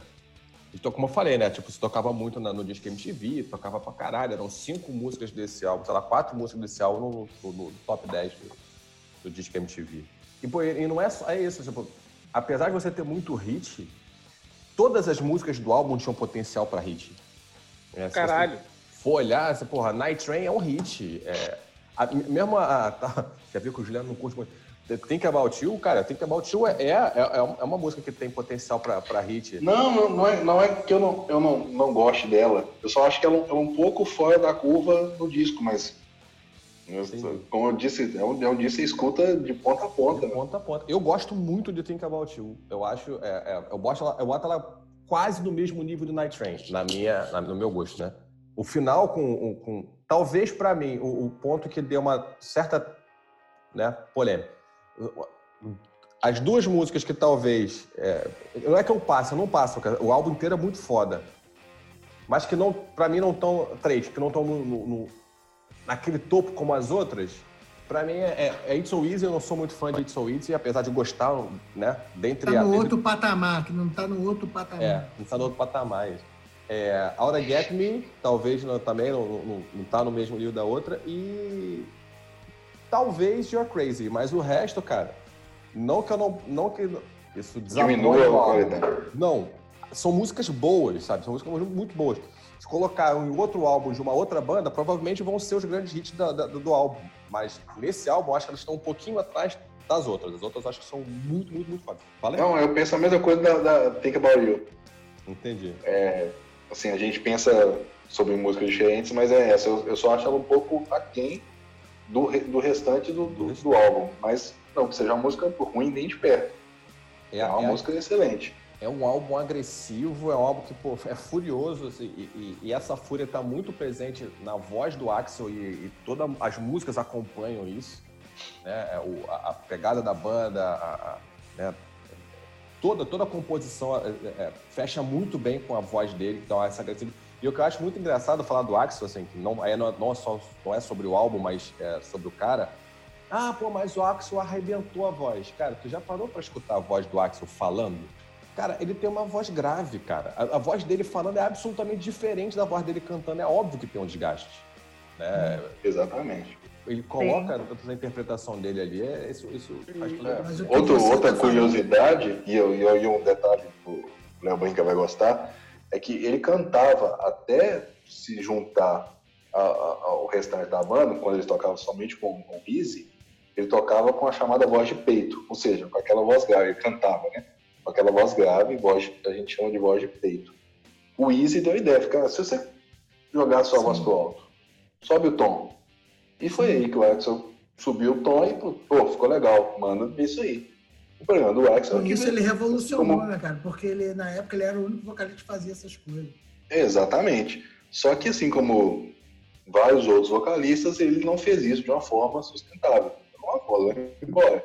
Sebastião Bar fez a mesma coisa, né? Sebastião Bar veio atrás e hoje também não consegue segurar. Não, e ele, nem ele, nem vários, nem Coverdale, nem vários, vários. É, mas a, a então, voz do Sebastião Bar, ela, ela é diferente, porque eu, eu, acho que o, que o Axel, ele agride, ele, pra, pra soar como ele soa, ele agride muito mais a voz dele. Ele rasga mais, né? Daí Exato. ele vai. E o Sebastião, Sebastião Bar tem técnica vocal. Exato. Ele tem técnica vocal que o Axel não tem. Sim. O, você, vai chamar, você vê que a hora que, quando ele vê que não, que não vai chegar lá em cima, ele consegue uma maneira de, de cantar sem jogar a voz no agudo. O Axel, se ele não jogar a voz no agudo, ele não consegue, ele não consegue fazer o que a música pede. Então, ele, eles sabem, eles sabem trabalhar melhor a voz do que o Axel. O Axel não sabe trabalhar a voz que tem. Não sabia trabalhar, não sabia trabalhar, né, na verdade. É, e parece que depois que aprendeu ele já não tinha a voz que ele já tinha é, gastado. Mais, exatamente. Com a famosa voz de Mickey. é isso. Olá! Curiosidades mundanas. Sweet Child O' Mine foi trilha sonora de, da novela entre final de 89 e início de 90, chamada Sexo dos Anjos. Eu gosto muito, eu gosto assim, eu acho que Sweet Child of Mine é icônica, eu acho que é aquela música que, sei lá, daqui a cinco encarnações pra frente, quando eu escutar, falar, cara, que música. É uma música assim, que meio. Aquela parada, você tá fazendo qualquer coisa, você sei lá, você tá no mercado, você tá em algum outro lugar onde você não escutando ela intencionalmente, onde você não colocou para tocar. Aí tu uhum. para, assim, tu parece que o tempo para. Cara. Ela chama atenção. Música, que, que, que melodia e tal. E eu, eu gosto muito de uma, de uma metáfora que tem na letra, quando ele fala assim: She's got eyes of the blue skies, as if, as, as if they thought of rain. É uma metáfora para falar que ela tem uns olhos assim, muito legal, acho muito bonito isso. Romântico, romântico. É legal. Eu curto também, gosto bastante do disco, sempre gostei. Houve um pouco. É engraçado que na época que o Léo entrou no esquema e começou a gostar mais, foi a época que eu e meu povo, assim, a gente, caralho, Guns N' Roses, não aguento mais essa porra. Porque houve esse bombardeio. E, de novo, aquela coisa da pessoa achar que eu escuto Guns N' Roses, eu sou o cara mais foda do mundo. Isso rolava. Mas o disco é muito foda. É, eu gosto muito de todas as músicas. É, eu fiquei quieto vendo vocês falarem um negócio de ah, essa tá fora da curva, não tá e tal. Que cada hora eu concordava com uma coisa. ah, é, essa é fora da curva. Não, essa não é e tal. Eu, eu gosto dele. É, eu acho que é um disco que você coloca e não tira, você escuta até o fim, Sim. porque, igual a gente estava falando, ele é tão bem construído que uma música puxa a outra. Ou é. é porque eu ouvi muito e aí, quando já acaba a música, você já escuta o comecinho da próxima, né? Tem muito isso quando a gente fazia assim. Tá viciado já. É a memória ah, efetiva, né, velho? Assim, a minha fita é diferente. Você já escutava o comecinho. Eu tenho essa onda com esse disco do, do Guns. Eu gosto muito. E é, tem uma outra curiosidade. A gente estava falando sobre músicas do Guns em novela. É, na, acho que era Que Rei Sou Eu, uma novela de 89. Tinha Patience. Sim. Então, sim, sim, sim né? Então, é isso. Essas, esses discos de novela é incrível como eles apresentavam algumas bandas pra gente, né? Assim, é. desse jeito. Porque, por exemplo, eu tinha, eu conhecia pouco Guns, mas quando eu, eu, eu peguei esse disco de novela pra, pra ver e tinha essa, eu tinha Peixes, eu botei pra caralho também. Se não me engano, Falei, Peixes. Mais uma é música legal daquela banda, né? É, Esse mais Peixes... legal daquela banda. Deixa eu, deixa Era... eu ir atrás é. disso. Era a última música do lado B do, do, do, do disco. Quem eu Internacional. Quem foi eu? Quem sou eu Internacional. Vamos para a rodada 6. E na rodada 6, Holy Diver, de Ronnie James Dio.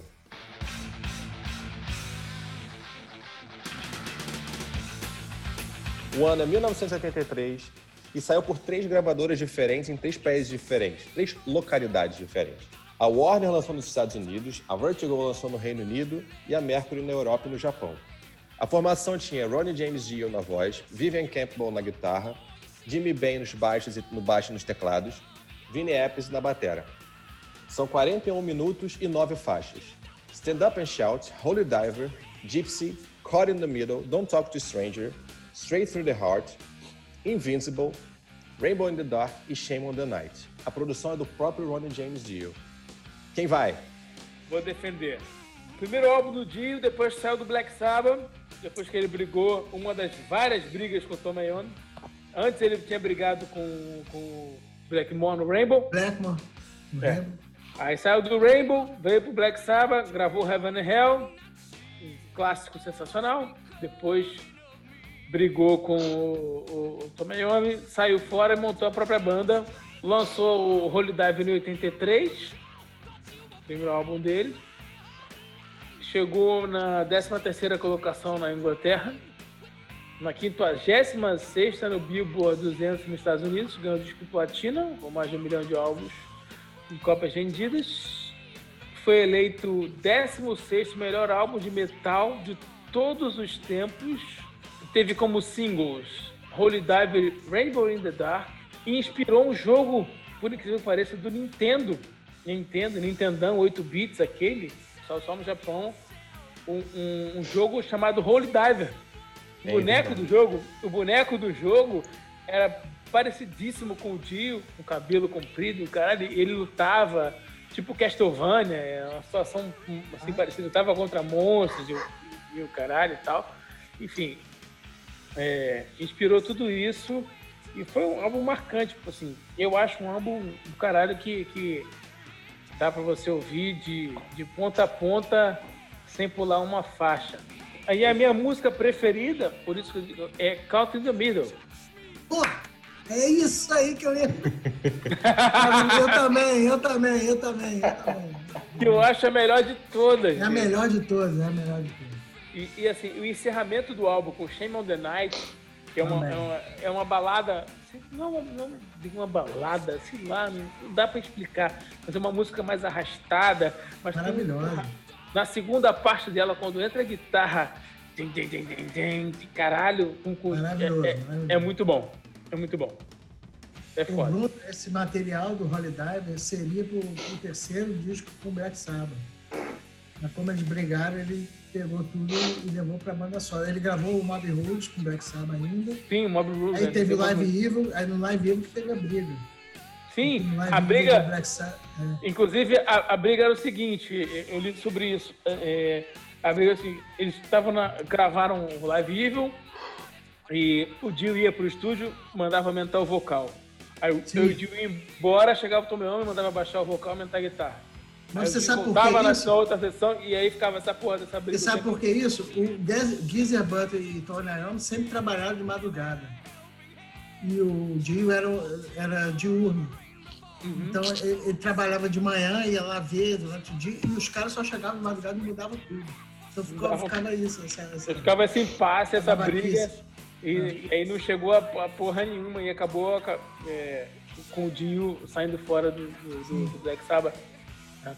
Voltando Esse material tempo. todo era, pro, era pro, seria o terceiro disco do. Várias músicas ali seriam o terceiro disco do Holy Dive seria. Música tipo Heaven and Hell, né? Ela lembra. Porque... Sim, sim. E, e, assim, e o Dio compôs todas as músicas, ele está como compositor. em, em, algumas ele, ele, ele, é, ele deu coautoria para os outros membros da sim. banda que ele montou, né? Verdade. Jimmy tem ben, uma Jimmy que é, do Raymond, né? E, e, Don't Talk to Strangers é, é, do Dio com Jake Lee, que foi guitarrista do Ozzy ah, no Parque Demon. Eu não sabia. Sim. Não sabia. É, é só dele e, e do, só do Dio com Jake Lee, que é guitarrista do, do Ozzy. Eu adoro Jake Lee, cara. Adoro Badlands. É, e o Vivian Campbell foi um grande parceiro do Dio, né? Em todas as. E Vivian Campbell era novinho, era uma, uma revelação da Irlanda, né? Sim, e é um puta guitarrista, né, cara? Muito bom. Ele trabalhou com o Dio até o. o teve o, o, The Last Line. Sacred Heart, né? E o Secret Heart. Ele trabalhou até o Secret Heart, depois ele sai. O, o, o Dream Evil já não é mais ele, é o Craig Gold que, que gravou. Então eu vou dar uma receita pra você, um minuto e não vou falar mais nada. Se você estiver em Friburgo com frio para tomar banho, uhum. você bota o Holy Diver e começa a acompanhar como se fosse um show. Você toma banho na quarta música, que já já de tu, vai tomar banho.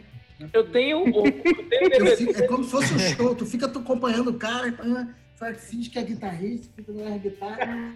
Então, que tu vai tomar banho, aconteceu. Dicas de banho com o Léo Brinco. Puta que pariu. Então, tá, então. Holy Diver é pra, é pra tomar banho frio em Friburgo, é isso? Tomar banho frio em Friburgo, Holy Diver. então é pra acabar rápido, né? A hora que você entra na água no jump, jump, jump the tiger. Pô, você deve fechar, cara. Você, você deve fechar, você fica bangueando, cara. É, cara. Eu gosto pra caralho de Don't Talk to Strangers. Acho essa música fudida. Aliás, o álbum é bom pra caralho, né, mano? Tipo, Don't Talk pra Cara, mim, tenho... ponto alto, Don't Talk to Strangers. O cara tenho... Miro é melhor. Tô de acordo. Eu tenho um, um, álbum que saiu do Monster of Rock em 83 e 87. 87 ele abrindo pro Bon Jovi, por que pareça. O Bon Jovi foi headliner do Monster of Rock de 87. E tem, gravaram essa, esse álbum do Dio, em 87, e eu comprei essa parada, uma gravadora, Coqueiro Records. eu tirar. Deu bem, é? tô procurando isso há muito tempo. Tô procurando Sim. isso há muito tempo. Digipack duplo, caralho, para aí, sensacional ele com, com... O Bruno vai fazer o um download para você. Bom. Cara, é muito bom. Assim, o monstro, ele, ele tocando o, o Dream Evil com o Craig Gold na guitarra, o lento, segundo você falou. E ele toca. Ele toca. Vivian Camp, ele, ele é lento. Ele toca e ele toca as músicas do, do, do, do Black Sabbath. Cara, é do caralho. Show muito bom. Como Cara, é? eu, Eu, eu amo esse disco também. É um disco constante aqui em casa, porque a família inteira gosta. É, porque minha esposa já cantou dessas músicas que a gente falou, ela já cantou as três em, em show da banda dela. Faz parte do repertório, ela ia botar para ouvir, para ensaiar. A gente, não, deixa o resto, deixa o resto. Ela, não, pô, peraí, eu tenho que ouvir essas aqui. Não, mas deixa o resto e tal. Então a gente sempre escuta por aqui. É... E, e, esse é um dos meus preferidos. Eu gosto muito do Lock Up the Wolves também, que é meio apagadão, assim, não é tão legal, não é tão Sim, icônico, eu... né? Mas eu, eu, eu, curto demais o, o, o Holy Diver. E finalmente roda a última. Ridículo, né? Precisava nem rodar, só falta um álbum. E a última rodada vem com Taiketo Don't Come Easy.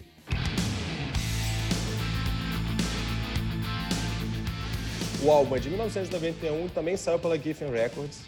A formação tinha Danny Vaughan no vocal, Brooks St. James na guitarra, Jim Kennedy no baixo e Michael Clayton na bateria. São 80 minutos e 10 faixas.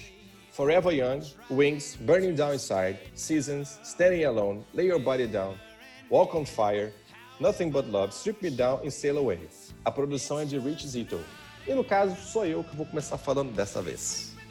Gente, o Dom Camise, para mim, na verdade, assim, é, a gente fala muito isso aqui, não vai ser a primeira vez que eu vou falar, o Léo já falou, a galera aqui concorda comigo, que é, para mim é um dos melhores álbuns de hard rock já feito, tá? Sem medo de errar. É, como Sim. a gente está conversando aqui nas internas, era para hoje ser um clássico nível New Jersey, do Bon Jovi, Appetite for Destruction do Guns, 1987 do White Snake, Hysteria do, do Def Leppard, era para ser um clássico do rock. Mas infelizmente ele surgiu em 91, né, junto com a explosão do grunge. Ele surge em 91, o Tendo Pearl Jam surge em agosto de 91, Nevermind surge em setembro de 91. E na verdade, assim, ele não deixa de ser um álbum foda, mas ele é um fracasso de mercado por uma simples questão de foco mercadológico mesmo. O rock guinou para um lado, a indústria guinou para um lado e os caras ficaram esquecidos lá atrás. No caso, não podia ter sido né, melhor aproveitado. É, porque assim, as músicas são muito fodas, existe uma química muito interessante entre, entre, os, entre, os, é, entre os músicos, né? O álbum não tem pontos baixos. O, o, o Danny Von ele tem, ele tem um, um, vocal poderosíssimo, além de, uma, além de ser um puta de um guitarrista, e ele tem um, além disso, ele tem um talento absurdo para contar histórias sabe como poucas, como poucos músicos ele sabe terminar uma música. Acho interessante das músicas do Taiketo, especificamente desse álbum, é, vamos falar aí de Forever Young, vamos falar de Wings. É, as músicas, elas têm um ponto alto justamente quando elas estão para terminar. A gente falou disso do álbum do Operation Mind Crime, mas as músicas do Taiketo são assim. Se você for pegar a parte final, o último refrão, a forma como eles levam, a música cresce absurdamente e aí ela, pum, ela termina. É, ele eleva a, a, música no final dela. Assim, eu acho muito, muito foda isso. Ele tem, é, poucos músicos conseguem terminar músicas tão bem quanto o Danny Von. É, é, um álbum de hard rock mais puxado pro hard nova-iorquino do que pra Califórnia. Engraçado, né? Tipo, a gente falou, né, que o grunge vem e mata, né? Mas ele é um álbum muito maduro e versátil até pro tempo dele. Ele não é aquele, aquele hard rock porcaria de um monte de gente copiando. Não imita um ninguém, não imita Exatamente. ninguém. Ele não tá aqui, assim, tipo, ah, copiando Motley, copiando... Ele seria mais um a ser copiado. Exatamente. Ele, ele, ele, não, ele, não, ele não usa aquela fórmula batida, já como da época, Exato. em 91, ele não imita ninguém. Ele ninguém. tem a personalidade própria. Ele, ele é todo muito Tanto bem que... construído, todo muito bem craftado, sabe? É. Para um monte de gente que não gosta de hard rock, que é um pessoal mais chato, assim, mais chato do que eu até, as coisas. são duas bandas que eu falo, tá, beleza, mas escuta esses caras aqui porque eles são diferentes e hum. são meio que desprezadas, assim. Não são desprezadas, né? A gente gosta pra caralho. Quer dizer assim, eles não, não, não cresceram tanto. Não alcançam, né? Eles Na verdade, eles, eles, não tiveram, eles não tiveram sucesso comercial. Isso. É isso. Eles é o Taiketo e o Karen. São duas bandas Isso. que o nego sempre gosta. Porra, bem lembrado, bem lembrado. É, é, é você querer desrespeitar o Taiketo de alguma maneira, dizendo, ah, é um hard rock, não sei o quê, porque é um puta hard rock, como o Léo falou, é muito bem feito. Esse disco de estreia também é do caralho. Danny Voga impressiona logo no começo, você já fala, caraca, que voz. os riffs bons, aquela coisa meio rock balboa da, Isso. da Forever Young. Aquilo é uhum. é muito foda, velho. Inclusive, inclusive as melodias vocais do, do Danny Von foram feitas para você cantar junto no chuveiro. Sim, sim, verdade. É aquela música que é pra você é, decorar a letra e berrar junto com ele. Mas o que eu quero dizer assim, tipo, é, como eu, quando eu digo que ele é álbum versátil e, e maduro pro tempo dele, eu acho que ele equivaleria muito bem a um Keep the Faith que o Bon Jovi fez, que, representa, que representou uma virada na página do Bon Jovi, né, que vem dali do, do Slipper and Red, New Jersey, ele vira pro Keep the Faith para poder sobreviver aos tempos do, do rock né, naquele momento ali. Eles foram pro rock mais né, mais, mais maduro, coisa que o Taiketo fez no Don Camis, na minha visão, na minha forma de ver. Só que o problema é que o Taiketo ele não tinha uma trajetória de carreira que segurasse essa peteca. Aí tomou na cabeça. O Juliano queria meter o pau, pode meter. É nesse, nesse ponto aí que eu ia chegar, Léo. Eu acho que o Bon Jovi fez isso, e fez bem com o Keep Defeito. E eu acho que o Taiketo não fez, mas também não, não digo que foi culpa deles, porque eles foram pego na curva pelo grunge. Porque assim, não tem nada para falar mal desse disco, exceto que os efeitos vocais são datados, porque aquele coro hard rock oitentista tá lá, aquele coral de voz atrás, o bumbo e a caixa, aquele pum, que chama, saca? Uhum. Ou seja, é mais produção do que as músicas para mim são perfeitas. A produção, o que o Bob Rock fez com o Bon Jovi no Keep the Faith, eu acho que o Taquito precisou de um produtor desse para ter a visão, porque assim, cara, não tem que olhar para trás, tem que olhar para frente. Eu acho que só faltou isso pro, pro Taquito, cara. Ao invés de olhar para trás e trazer um, um background de, ah, velho, vamos, vamos botar aqueles, os coros com efeito, com reverb, vamos voltar aquela caixa pum, bumbo e cara, pum, o surdo faz aquele com eco, com reverb, sabe? Eu acho que faltou é, visão para ver que aquela forma estava morrendo e tinha que olhar para frente. Boa visão, boa visão, gostei. Na verdade, assim, eles estavam surfando uma onda, né? Eles estavam surfando uma onda em que isso funcionava muito bem. Nesse mesmo ano, a coisa que quebra, né? Não estou dizendo que não tem influência de produtor, não estou dizendo que não tem influência de gravador. Eu acho que isso tudo acaba pesando. Mas o, o, a trajetória deles, assim, o que eles fizeram com o álbum inteiro, o que eles fazem depois, e a forma como a gente até vê o Danny falando nas lives que ele faz, no Japão, eu, eu não sei se ele tem, se ele lamenta das coisas que ele fez. Ele comenta muitas influências que ele teve, inclusive durante a própria carreira. Claro, ele tem os heróis deles, né?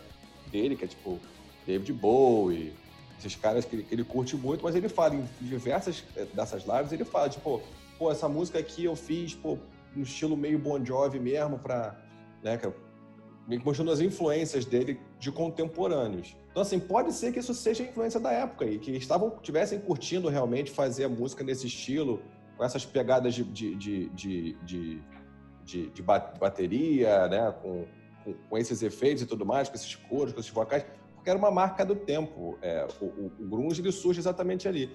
Quando eu falo que eles têm um som mais maduro, quando eu falo que eles têm um som é, é mais pronto para o que vem depois, e aí eu entendo a sua discordância, é, é, no sentido de que, pô, eles não, vi, eles não, não, não cumpriram ipsis literis. Tudo bem, você está falando de detalhes da música, né? De, de, uma sutileza ali da batida. Você não está falando daquelas coisas, depois, pô, é a mesma pegada de guitarra, mas igual, sabe? Tipo, você pegar uma, toda, toda, praticamente toda uma, uma tribo de Los Angeles que veio depois, você tem é, é, é, muito mais claro a forma como eles replicam, por exemplo, o estilo de música do Motley Crue, né, do, do Motley Crue, de um Poison, do que eles estavam fazendo. Assim. Você tem um detalhe de instrumento, você tem um detalhe de arranjo, você tem um detalhe de, de composição que você vai, de fato, remeter.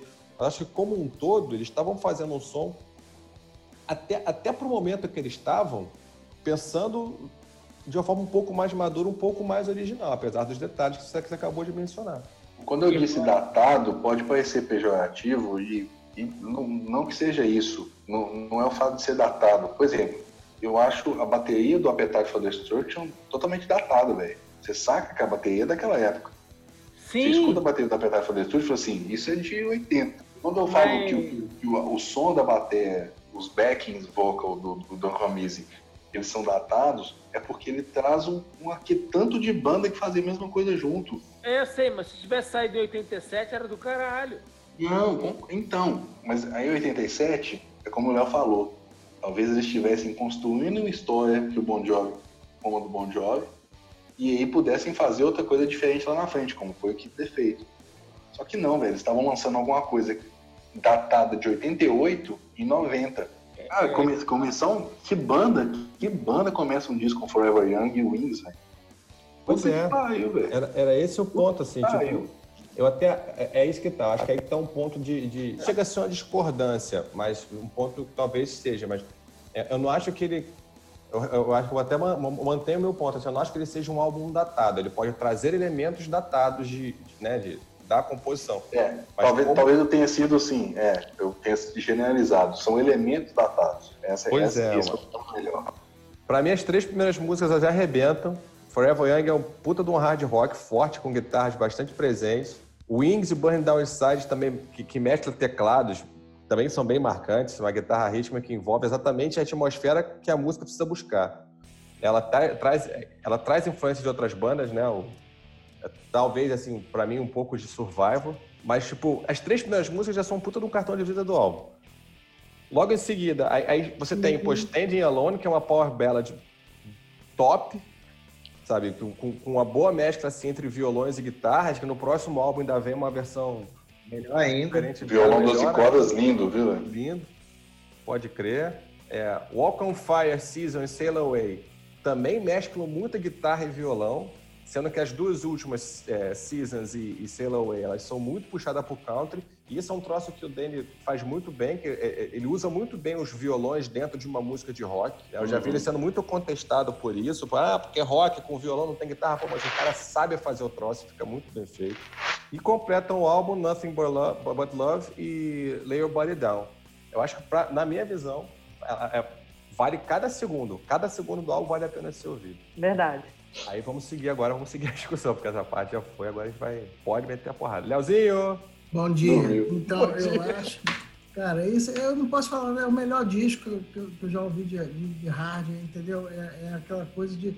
Parece que você tá num show, cara, assistindo os caras. Aquilo ali parece que foi gravado ao vivo ali, no, eles numa jam ali, tocando um com o outro, olhando pro outro. É, é não sei, é, o, o, o Bronson James é, é um guitarrista assim uma pena não ter voltado com eles, eles voltaram agora, uma pena o cara não ter voltado. Eles arrumaram um cara bem parecido, faz as mesmas coisas, mas ele.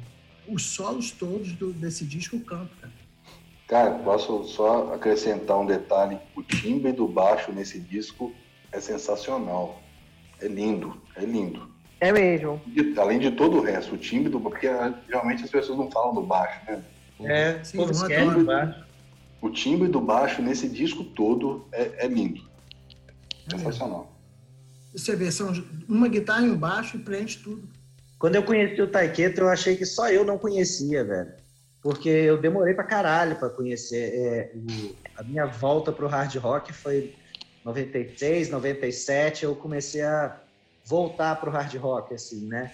E aí, em 97, eu conheci o Taiketo e eu falava, caralho, que banda foda, como é que eu nunca ouvi essa banda antes, velho? Como é que nenhum amigo meu que gosta de hard rock conhece essa porra desse Taiketo?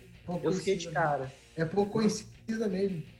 É, eu, eu, eu ouvi, eu tava num show do Jane Lane, um guitarrista lá, um show acústico, em São Paulo, e antes de começar o show só tocou hard rock foda.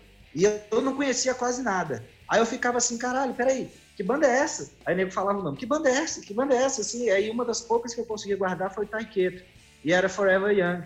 Eu gostei justamente porque parecia com a música do Survival, do Rock 3, que eu sempre gostei, do Eye of the Tiger. Não adianta o quanto seja brega, não adianta o que for, eu gosto ah, maravilhoso. E eu, e eu acho uma banda foda, esse disco é muito legal. É isso. Faixa bônus, rapaziada. Faixa bônus.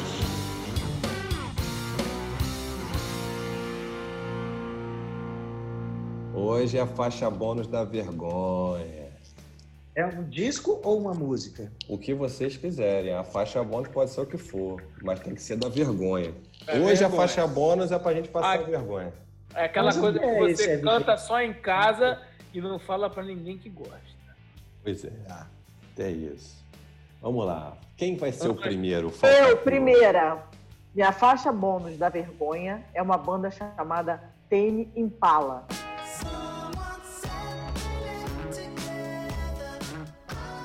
Uma música The Less I Know The Better. Por que, que é a faixa bônus da vergonha? Porque o cara canta molinho. Vontade de pegar, dar um tapa nele, fazer pô, dar um pedal a Robinho nele. Canta isso, cara. Canta. Mas é minha faixa da vergonha. Eu me amarro nessa música. É bem legal. E as outras músicas do Tame Impala também. Umas psicodelias, umas viagens, umas coisas totalmente fora da minha. Muito da moda falar isso, da minha zona de conforto. Mas é a, a banda da vergonha é essa. Essa música é muito boa. Vamos lá, a minha tá na agulha já aqui. É uma banda maravilhosa. é uma merda, mas eu gosto pra caralho, canto direto. É uma banda chamada Air Supply.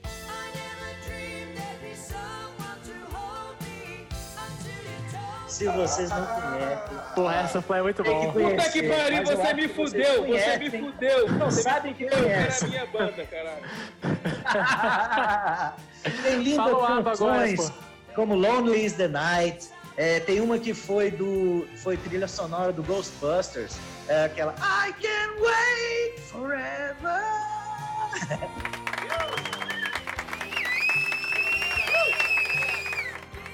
É foda. Olha, se você pegar uma coletânea do Air Supply, você vai falar, caralho, eu conheço tudo, velho. Mas por quê? Porque a sua empregada lavava louça ouvindo, porque você chegava no, num elevador, no lugar brega, tava tocando também. De madrugada, naquela rádio que você escutava escondido, as músicas de romance às três da manhã, tocava uma porrada. Enfim, Air Supply é foda o que, que era e o que que era querer tirar a letra de Make, Making Love Out Nossa. of Nothing at All. Não tinha. Aquilo era difícil pra caramba de tirar a letra na época que a gente não tinha letra traduzida, nada, era difícil aberto. Tá vendo? Não pode ser minha faixa da vergonha que eu adoro. Então, vai ser uma unanimidade, rapaz. Air Supply é foda, é massa. Air Supply é foda. Acredito. O cara fudeu minha faixa da vergonha, que era exatamente essa pai. Agora, como é que eu não tenho mais faixa da vergonha pra falar? Fudeu. Não vou, tem outra coisa. Vou te deixar do... por último. Eu ainda ia falar no grupo, gente, ninguém fala Air Supply porque vai ser o meu. Se eu segurei, eu achei que ninguém ia falar, o cara vai. E quem eu menos esperava que fosse falar Air Supply, o cara vai e fala. O cara vai metal, pet Air Supply e fode. Caralho! Deu mole. Tava preocupado com a Mari? Cara, chama outra aí que eu vou pensar em outra parada aqui agora. Eu tenho que lembrar de alguma porra. Leozinho. Vai lá, Juliano. Não sei se vocês vão acompanhar meu raciocínio nessa. De vez em quando eu me pego aqui com o violão em casa e já ouvi falar em Gessé. Se um veleiro repousasse na Cruz! Porto Solidão, Porto Solidão. Do Solidão. Amo, Solidão. Amo Porto Solidão. Se um veleiro repousasse. repousasse Todo mundo conhece Porto Solidão, caralho. Tá aí, tá aí. Velho, detalhe, o alcance vocal de Gessé nessa música. Linda, Não linda, é pra qualquer um. É isso aí, velho. É o pensar. Musicaço, musicaço. Mas não espalha, não. Leozinho. Então, o meu é acompanhado de uma situação. Eu era solteiro, tá? Lá vem ele. Vem. Ri das Ostras, Ri das Ostras Carnaval.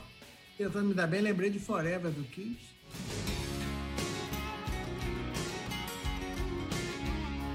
Falei pra menina, vou falar pra você em inglês o que eu tô sentindo. Puta merda. Eu falei, I see my future when I look in your eyes. Ela, que? Que é isso? Eu falei, eu vejo meu futuro quando eu olho em seus olhos. E você é vidente, sai daqui, não vai É louco! Fudeu. Não, o quê? Porra, me deu esporro, cara. Nada, não aconteceu. Se fudeu. Ainda falou assim pra mim, fala isso pra mim amanhã, se você não tiver bêbado, que eu, eu vejo que eu faço. Você falou pra ela de nome dia seguinte? Não, nem vi. A mulher era feia, todo mundo falando, sai daí. foge, foge. Essa hora é melhor confiar, sabe? Correr. das ostras você fica muito ruim. É foda. Rapaz, mas é aquilo. Pior do que você ficar com gente feia, você dar uma toa com gente feia. Mas os caras falaram, é sai daí, cara. Eu falei, não, ela é linda. Sai daí, ela é linda.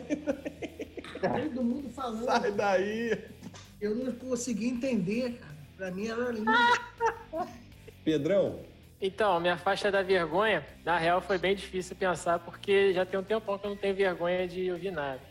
Mas aí essa, é, essa, essa semana eu conheci uma música que era fatalmente no passado daria muita vergonha de ouvir. E eu peguei ela, foi um, um camarada meu do trabalho que estava ouvindo, peguei ela no, no fone de ouvido e fiquei em loop. Fiquei, eu devo ter ouvido essa música umas 15 vezes. O nome dessa música é Bluer Than Blue, do Michael Johnson. Ninguém conhece, né? Não. Não. Conheço, conheço. Bluer than blue, sadder than sand.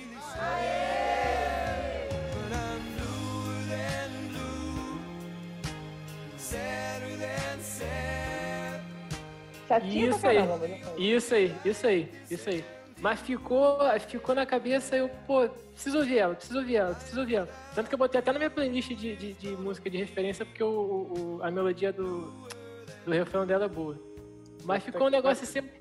Eu, caralho, caralho, cara, se fosse há dois anos atrás, eu tá, tá com vergonha de ouvir essa música. Por quê? Mas, sei lá, meio brega, meio. Não sei, não sei, não sei explicar. Mas, assim, hoje em dia, visto a camisa. Sim, apesar de ter conhecido essa música essa semana, visto a camisa, muito boa. Gente, eu podia falar que a minha faixa da vergonha é Claudinho Bochecha, mas não vou falar porque deixou de ser vergonha. Porque tem coisa que eu acho legal. Eu vou dizer que a minha faixa bônus é John Secada.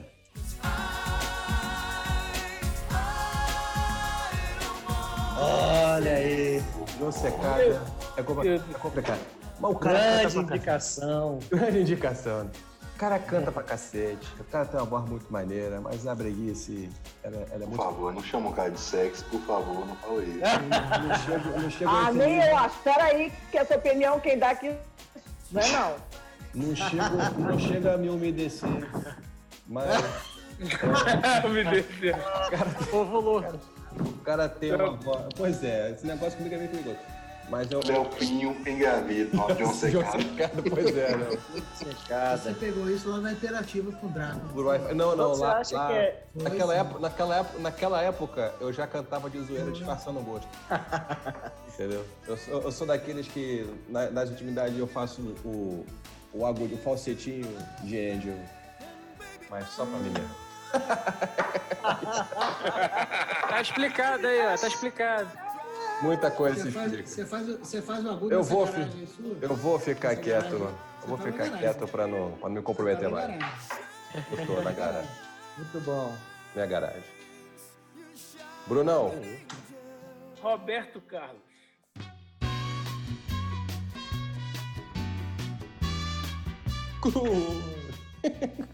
Na lata, assim. Sem preparar.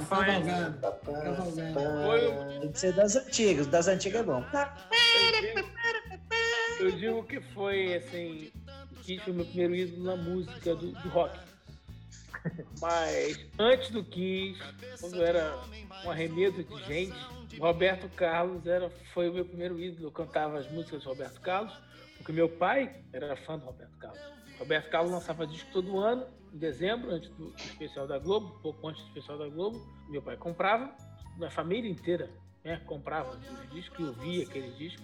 E eu cantava as músicas, fechando o olho, botando a perninha pro lado e tal, aquela perninha manca. Mancando igual ele, assim? Mancando, exatamente, botando de lado, fechando o olho para cantar igual a ele. E eu tinha é, fascinação pelo Roberto Carlos. Jesus Cristo. Ao, e ao ponto de, de, de pedir para me levarem na, na URCA para ver o, o, prédio que o Roberto Carlos morava. É Mas é assim, gostava muito. E tem, tem CDs de. Desde o primeiro que ele, que ele recusa, né? O Louco por Você, né? Que é o que ele canta Bolsa Nova, até 85 cinco, pelo menos, eu tenho todos os CDs. E eu gosto dele. E era um dos caras que eu queria tirar foto. É uma vergonha, mas é uma vergonha legal. Valeu, Farofalha! Esse já foi, mas vem mais farofa por aí. Fica ligado na gente. Segue a gente no Twitter, arroba farofarock. No Spotify, no Deezer, farofa.r.c. Lá você vai encontrar as playlists que fizemos para cada um dos episódios. Segue com a gente que tem muito rock and roll pra gente ouvir. Keep on rocking!